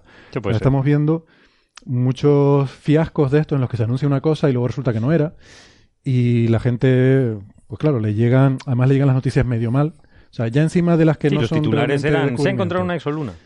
Sí, sí, pero en muchos otros ámbitos, ¿no? Encima de que llegan mal los, los, eh, los descubrimientos, entre comillas, que se, se cuentan como descubrimientos cosas que realmente no lo son, luego encima hay cosas como esta eh, y, luego se, se, dice que no, que no era así, pues la gente dice, esta gente no tiene ni idea. Y eso lleva a una erosión de, de, la confianza de la gente en el método científico. ¿no? Entonces ellos intentan pues explicar bien lo que hay, enseñar los datos, ver que lo que hay ahí es muy, muy marginal. O sea, hay que querer creer, a lo mejor Malder vería algo ahí. No, bueno, es, es, es un 4 sigma, o sea, tampoco es tan, tan marginal. No, es un 2 sigma. Es una detección 4 sigma. Eh, bueno, pero, pero espera, según el modelo que pongas, ¿eh? Mm, sí, sí. Con el mejor modelo. Con el mejor modelo. El pero el, otro no. El abstract habla de que el, factor de Bayes es, 4. Sí. Que factor Bayes 4. Yo no, yo no entiendo mucho de, de Bayes, tú, tú, entiendes más que yo, pero. Básicamente creo que lo, lo, que significa es que, o sea, ese modelo, eh, digamos, como si. no es 4 sigma, pero ese, o sea. No, no, no es 4 sigma. O sea, la, la, sí, la distinción entre ese modelo y. y, y todo lo demás. Y todo lo demás. la, la hipótesis nula o sea, yo creo que cuatro, bueno, de hecho lo miré en la Wikipedia, decía cuatro es, pone worth, barely worth mentioning. O sea, que apenas bueno, lo puedes factor de dos, dice que, que es, es, un, es, un, indicio, lo dicen en el abstract, que no deberías tratarse más que de un indicio. Más que un dicen indicio. Ellos. En el propio abstract ellos lo ponen, es un indicio. O sea, es un siga jugando, ¿no? Como dices tú. No, no, claro. Es que muchas, hay gente que, te, que lo comenta, que no es de este equipo, que ha visto desaparecer exolunas continuamente. Ya lleva varias exolunas, es decir, hay muchos indicios que luego se quedan en nada. Entonces, mm. hay que tener mucho cuidado. Ya. No sé, tú que vamos a jugarnos la que vengamos a apostar para terminar. Hace tiempo no apostamos en nada. Eh, Ángel, ¿tú qué, qué opinas? ¿Esto es un satélite? ¿Qué nos estamos jugando? ¿Qué nos estamos jugando? Aquí hay muchas cervecitas, no sé qué tenéis allí. Hombre, la reputación. Yo estaba pensando en la No sé qué habrá en Cambridge. Venga, una, una cerveza la próxima, la próxima, vez que coincidamos físicamente. Eh, yo quiero ser optimista. A mí me gustaría pensar que, que vamos a ver la, que, va a ser la primera detección de una exoluna. Vale. Eh, Pero vamos, es lo que me gustaría. Una cosa es hmm. lo que me gustaría y otra cosa es lo que pase al final. Carlos. Yo no, no Weston, sino Carlos. Más tiempo. ¿Cómo, perdona? Creo que van a necesitar más tiempo de observación. Esa es mi. Bueno, ya, no, eso está claro. No, ya lo tienen. No, pero, pero después. Después del Hubble, ¿no? Les lleguen los datos de Hubble, todavía no va a ser concluyente. Van a necesitar alguna cosa más. Vale, después de Hubble van a Tiene pinta. Yo creo que no. Fíjate, yo voy a decir que no. Pero porque es que a mí el, el, el argumento de que no pueden ser manchas de la estrella no, no, lo veo sólido. O sea, simplemente es un parrafito aquí que estuvimos comentando. No, a mí me da, me da pinta que es actividad solar, pero claro, eso ya es eh, desviación profesional. O sea, a mí me da que Luna no, pero bueno. Pues yo, yo pienso que, mm, es que, es que quiero creer, me pasa como Ángel, que quiero creer. Un Malder o eres Scali? Yo iba a decir que no, pero a la vista de que eh, vamos a empatarlo, vamos a empatarlo. voy a ponerme con Ángel, voy a decir que sí es una, un satélite. Venga. Y quedamos dos a dos. Y entonces para el voto de calidad se lo voy a dar a Obi-Wan Kenobi. Eso no es un satélite. Ya está, ha quedado, ha quedado este, claro. Este hombre sabe de, lo que habla, ha visto muchos. Tendremos que esperar. ¿Lo dejamos aquí? Venga. Venga. Pues gracias, eh, gente. Gracias a nuestros oyentes por aguantar. Ya, ya no sé, cada vez se nos hacen más largos los programas.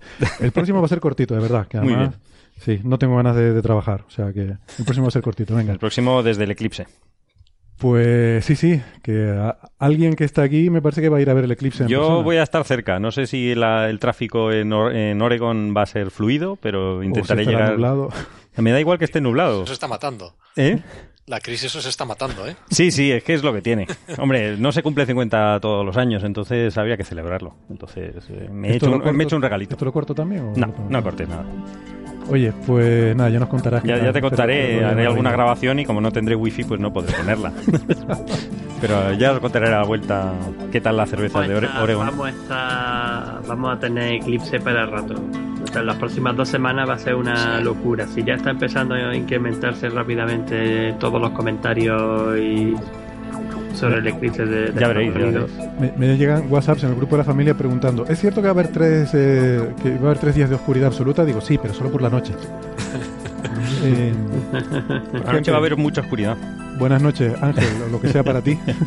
Ven, yo, yo sé, ya a las 3 de la mañana ya casi. Que descanses. Un abrazo, nos vemos la semana que viene. Hasta luego. Hasta luego. hasta, hasta luego. siguiente. Venga, hasta luego. Chao, chao.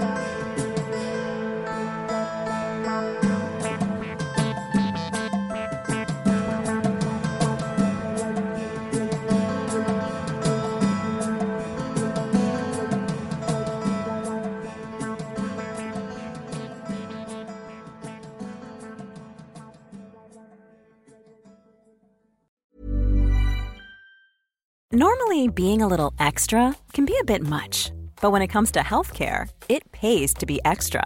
And United Healthcare makes it easy with Health Protector Guard fixed indemnity insurance plans. Underwritten by Golden Rule Insurance Company, they supplement your primary plan, helping you manage out of pocket costs without the usual requirements and restrictions like deductibles and enrollment periods. So when it comes to covering your medical bills, you can feel good about being a little extra. Visit uh1.com to find the Health Protector Guard plan for you.